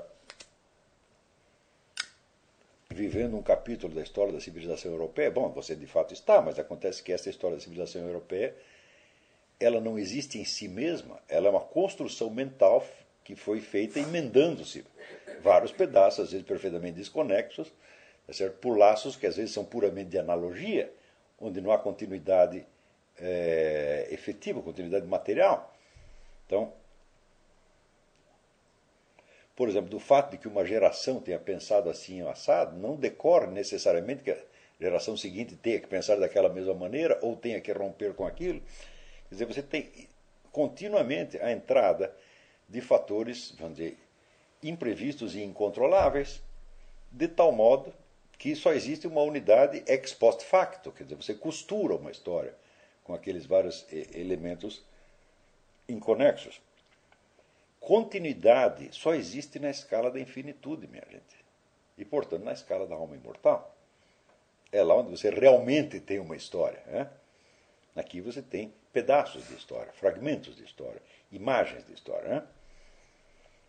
Mas a tentativa de dar a essas imagens uma continuidade e uma quase que uma presença física é evidentemente um dos elementos dizer, da ação humana e um dos elementos do poder Quer dizer, na medida em que você consegue convencer as pessoas que elas estão participando de uma história que começou tal dia, está se desenrolando e vai desembocar num, num certo sentido hipotético X ou Y, você dá a elas um senso de participação. Né? Esse senso de participação é evidentemente fictício, porque se os capítulos seguintes da história serão vividos na escala terrestre, então as pessoas que estão fisicamente falecidas não vão participar dela de maneira alguma. É então você terá participado dizer, da construção de um mundo onde você não estará e do qual você não saberá absolutamente nada. Né? Que raio de participação é esta? Né? Então, por exemplo, hoje você participa da construção do socialismo, da construção da sociedade ariana, uma coisa assim, mas você não estará lá para ver. E você, como está morto, e como esta visão é restrita dizer, ao universo físico terrestre. Então é a mesma coisa que dizer que a sua participação lá será absolutamente nula. E se ela será absolutamente nula na produção dos efeitos, então ela é nula desde já. Então é tudo uma participação ilusória numa coisa ilusória. No entanto, a temporalidade terrestre, quando vista dentro da escala de imortalidade, ela se torna real. Mas ela só é real em função da escala imortal. Hum? Então, quer dizer, toda concepção puramente terrestre da história é uma falsificação e é, evidentemente, um esquema de, de construção de um poder. No meu livro, O Jardim das Aflições, eu analisei uma dessas construções, que é a ideia de império, né, que é uma ideia que perpassa toda a história do Ocidente e que, a todo momento, você vê uma nova tentativa de construir um império. Esse império, teoricamente, durará para sempre. Mas a história dele é constituída de todos os impérios passados, que já acabaram, que já morreram, que já foram totalmente destruídos e que hoje né, só são uh, ruínas. No entanto, é uma ideia recorrente. Ela volta, ela volta. Por quê? Porque ela imita, imita na escala da terrestrialidade humana a consistência do ser real, do ser infinito, permanente. Então, uma imagem de permanência transposta para a escala da sociedade e da história. Evidentemente, isso tem um atrativo imenso sobre as pessoas. E quando nós perguntamos de onde vem voltando à minha pergunta de adolescente, de onde vem essa desumanização, essa despersonalização? Vem justamente desses esquemas. Quer dizer, quando se cria a sociedade política, se inventa um pseudo-cosmos, um cosmion, como chamava o Eric Wegelin, tá dentro do qual as pessoas passam a viver, e dentro de cujos papéis sociais elas acabam se encaixando ao ponto de se identificar com esses papéis sociais e achar que elas são realmente aquilo, quer dizer, esquecem a sua verdadeira identidade de almas imortais e passam a viver aqueles papéis do momento como se aquilo fosse a sua realidade. Então, esta é a resposta da, da, da pergunta que eu fiz aos 14, 15 anos. Quer dizer, esse processo de desumanização ele acontece em função dessas estruturas de poder criadas com base em filosofias da história ou em concepções da história. Né? A concepção do destino nacional, a concepção do destino da classe, concepção do destino da raça, etc, etc. todas as concepções elas fazem algum sentido quando reinseridas no processo da infinitude e compreendidas como meros reflexos simbólicos dela. Mas quando pretendem ter uma consistência por si e ser elas mesmas, dizer, o, fundamento da visão da realidade, então é uma coisa totalmente desumanizante, porque já desloca a consciência do indivíduo, retira-o do seu próprio centro e o coloca, vamos dizer, num papel social, num simulacro, numa imitação de, de personalidade. Né? Então, não podemos deixar de notar, vamos dizer, que esta é a verdadeira atuação demoníaca sobre o mundo. Né? Entendendo como demoníaco a força que desloca você da consciência de imortalidade, da consciência de infinitude, e o prende dentro de um, de um mundo temporal terrestre cuja validade estaria condicionada justamente à sua consciência e admissão de que ele é apenas um, um pálido reflexo, uma imitação longínqua. Quer dizer, a legitimação de todo e qualquer processo histórico ou está colocado na esfera da infinitude da imortalidade, ou então não tem legitimação nenhuma. É tudo, evidentemente, uma, uma mentira. Né? Então, esse estudo do, do, do, da ideia de império é apenas um exemplo que eu estou dando deste, deste processo. Poderia haver muitos outros. Né? Um outro estudo é o que eu fiz sobre a fenomenologia do poder. Dizer, todo o curso que eu dei sobre a filosofia política no Paraná é uma especulação, vamos dizer, de como o ser humano cria essas estruturas fictícias, distribui papéis sociais e cria novas personalidades com as quais as pessoas se identificam, porque elas já não estão vivendo o enredo divino da imortalidade, mas estão vivendo o enredo terrestre criado por seu fulano, seu fulano, seu fulano.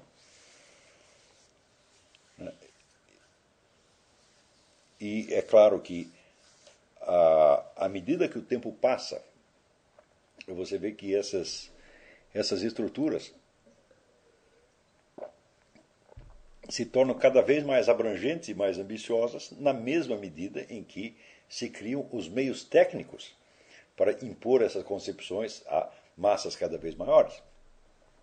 Então, por exemplo, não, não pode, ninguém poderia conceber um regime totalitário que funcionasse antes do advento da mídia moderna, do, do, do telégrafo, telefone, essa coisa toda, que permite uma ação muito mais rápida tá certo? Das, das, fontes de comando sobre as massas. E hoje em dia, com a internet, todos esses meios, o processo é muito mais rápido ainda. Então, quer dizer, os meios de criar esses simulacros históricos são cada vez mais abundantes e mais poderosos. E, ao mesmo tempo, vamos dizer, a perda de consciência da imortalidade por parte dos criadores desses, dessas engenhocas torna a coisa ainda é, mais grave. E isso aí culmina, então, no que eu chamo vamos dizer, a mente revolucionária. Então aí fica explicada, de certo modo, ao mesmo tempo, o padrão de, de coerência tá certo? interna, de unidade interna, na medida em que isso é possível, de, dessa minha visão filosófica das coisas, e explicado o propósito de tudo isso que eu estou fazendo. Então, o note que eu consegui chegar a essas conclusões na medida em que, logo no começo da juventude, eu coloquei para mim mesmo que eu queria saber essas coisas, eu queria ter resposta dessas coisas, mesmo que eu jamais conseguisse transmitir a ninguém. Esse foi o voto que eu fiz. Quer dizer, eu quero saber, é, mesmo que eu não tenha tempo de explicar, ou mesmo que não entendam uma palavra do que eu estou explicando. Hum? Isso era uma dúvida que eu tinha de mim para comigo mesmo. Porém, na medida em que eu fui obtendo essas respostas, eu também obtive os meios de expressá-las. Tá certo? E estou expressando de uma maneira pre precária, evidentemente, é, ao longo desses cursos. Quando você vai estudar a obra de um filósofo, então, em primeiro lugar, você tem que reunir o material, a bibliografia existente, os documentos que, do, que atestam, vamos dizer, os pensamentos dele, a evolução do pensamento, etc, etc, etc. Se você for fazer, vamos dizer, uma lista dos documentos que atestam esta filosofia que eu estou falando, você vai ver que 90% deles estão em forma oral gravada, quer dizer, não houve tempo de escrever isso e materialmente seria impossível né, é, escrever isso. Quer dizer que a evolução da investigação foi mais rápida do que a conquista de meios escritos de expressão. Né? Mas, de qualquer modo, a, a evolução inteira da coisa está aí documentada, tá certo? O lado educacional da coisa dizer, o lado educacional desse projeto ele surge aos poucos e na medida em que eu fui sentindo a possibilidade de comunicar essas coisas e de apelar ao testemunho dos ouvintes, tá certo? Então, esse testemunho é o trabalho que vocês têm a fazer. Quer dizer, eu não posso pegar cada um dos alunos e puxar de dentro dele a sua autobiografia interior Tá certo? Para que ele conte a sua própria versão disto aqui. Isto eu não posso fazer, só vocês podem fazer. Então, isto aqui é um apelo a, vamos dizer, a todo um trabalho interior né, de criar uma consciência cognitiva e moral verdadeira, baseada inteiramente na sinceridade e na técnica da confissão, no método da confissão aprender a praticar esse método da confissão, como eu disse, leva 20 anos. O curso que eu estou dando, que é 5 anos, é somente as bases é, teóricas do negócio. Né? Mas pessoas que me acompanham há mais tempo, como a própria Luciane, né, podem testemunhar vamos dizer, a continuidade desse esforço ao longo do tempo. E como isto pode ser, vamos dizer, existencialmente difícil Hum? No sentido em que, vamos dizer, a, todo, nenhum ser humano vive sem papéis sociais, sem funções sociais, ou sem uma ideologia, sem uma religião, nada, nada disso. Mas esse esforço implica você deixar de se apoiar nesses elementos. Inclusive deixar de apoiar-se na própria religião. Porque é muito importante seguir, vamos dizer, okay, aí a, o preceito de Santo Tomás de Aquino. a sua filosofia pode e deve convergir com os dados da revelação cristã, mas ele não deve tomar nenhum dado da revelação como premissa. Isto é básico em Santo Tomás. Aí a autonomia do método filosófico é total. Hum? Ele tem que chegar às suas conclusões sem jamais tomar ou aceitar como premissa nenhum dado da revelação. Ele não raciocina a partir dos dados da revelação. Ele, sobretudo, não se justifica com base nos dados da revelação. Hum? A nossa esperança é que as coisas acabem convergindo em mais ou em menos. É... No entanto, o processo filosófico ele vai ao, às avessas do método teológico. O método teológico, evidentemente, ele toma a revelação como ponto de partida. Em filosofia, não. Jamais. É? Então, se em algum momento existe algum atrito entre uma coisa e outra, bom, caberá a você resolver esse atrito da melhor maneira que, que puder. Mas o filósofo, no instante em que ele filosofa, ele abdica do apoio nos dados da revelação. Quer dizer, ele está em face, vamos dizer, do mundo real, tal como o mundo se apresenta na experiência, e é a partir dali que ele vai raciocinar.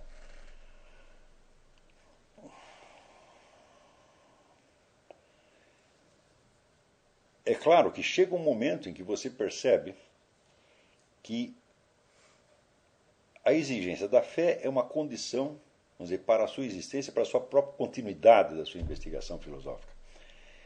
Mas nem por isso você vai tomar os dados da fé como premissas filosóficas. Tá? É... Muito bem. Então, você vê que, curiosamente, de todas as pessoas que estudaram comigo ao longo do tempo, nenhuma, nenhuma, nenhuma jamais tentou fazer uma exposição com começo e meio fim, meio e fim da minha filosofia. E, no entanto, acreditam que a conhecem. Hum? E não conhecem absolutamente nada. Então, é claro que a obrigação de fazer essa exposição ordenada não cabe a eles, e cabe a mim, é por isso mesmo que eu estou é, fazendo. Mas o número de pessoas que acreditam ter conhecido a minha obra, vê alguma coisa relacionada, mas que jamais se perguntaram pela unidade, pela coerência da coisa, é, é impressionante. É então, eu acho que está aí explicado. Eu não vou responder perguntas hoje, eu só vou dar um comunicado aqui que é importante, que é do, do Jaime Neto. Já fizemos eh, do, do Núcleo de Estudos Estratégicos. Já fizemos as duas apresentações do livro indicado pelo senhor. A primeira apresentação do livro Total Empire foi feita pelo Elion Gotti Neto e já está disponível no site.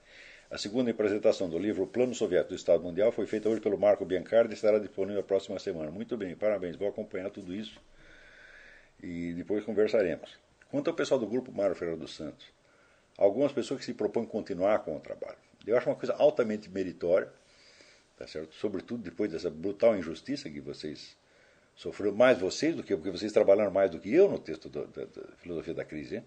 e da, da, teoria geral das tensões.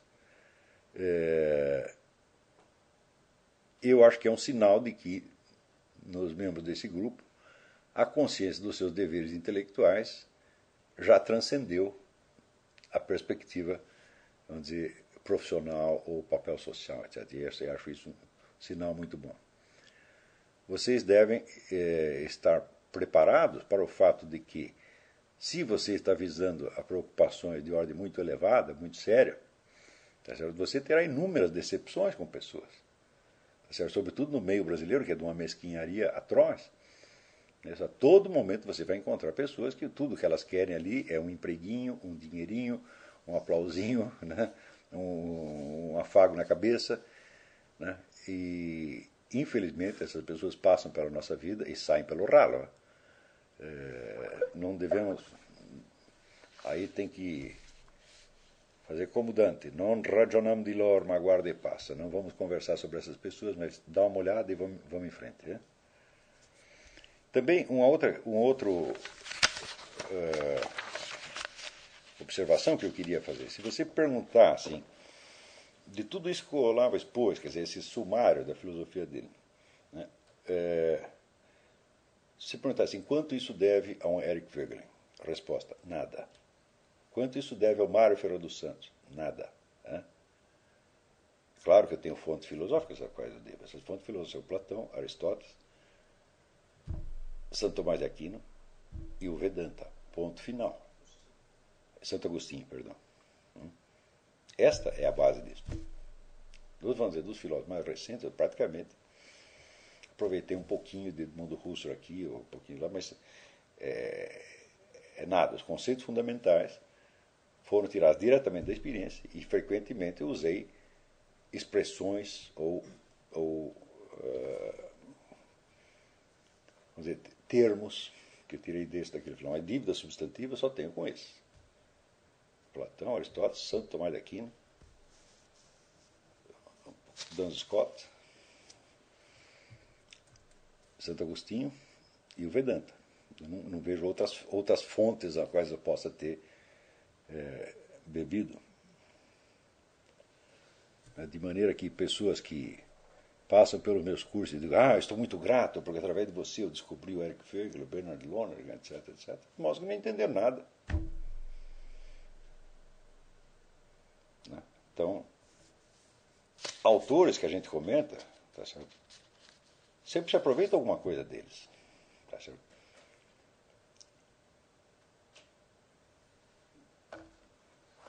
Mas eu não vejo como eu possa ser visto aí como um discípulo ou continuador do Mário Ferreira ou do Eric Fögel.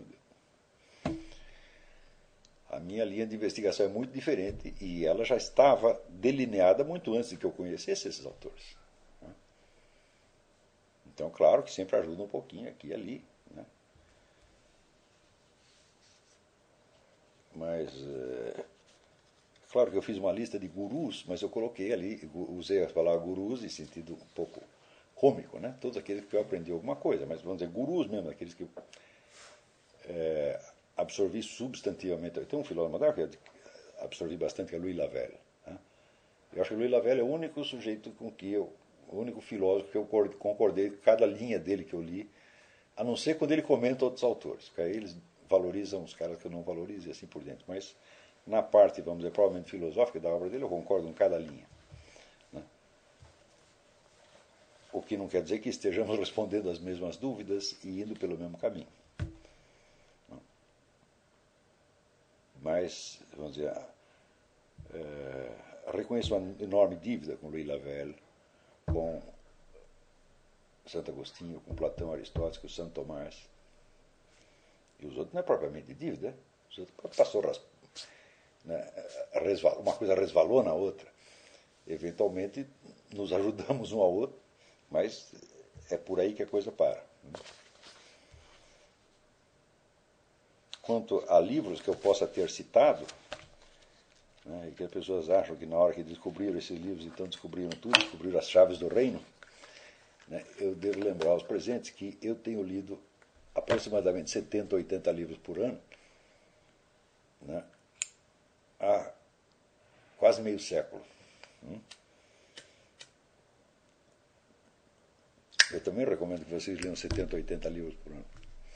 Mas eu não estou aqui para indicar livros, eu estou para ensinar filosofia, é outra coisa diferente. Então, até semana que vem, muito obrigado.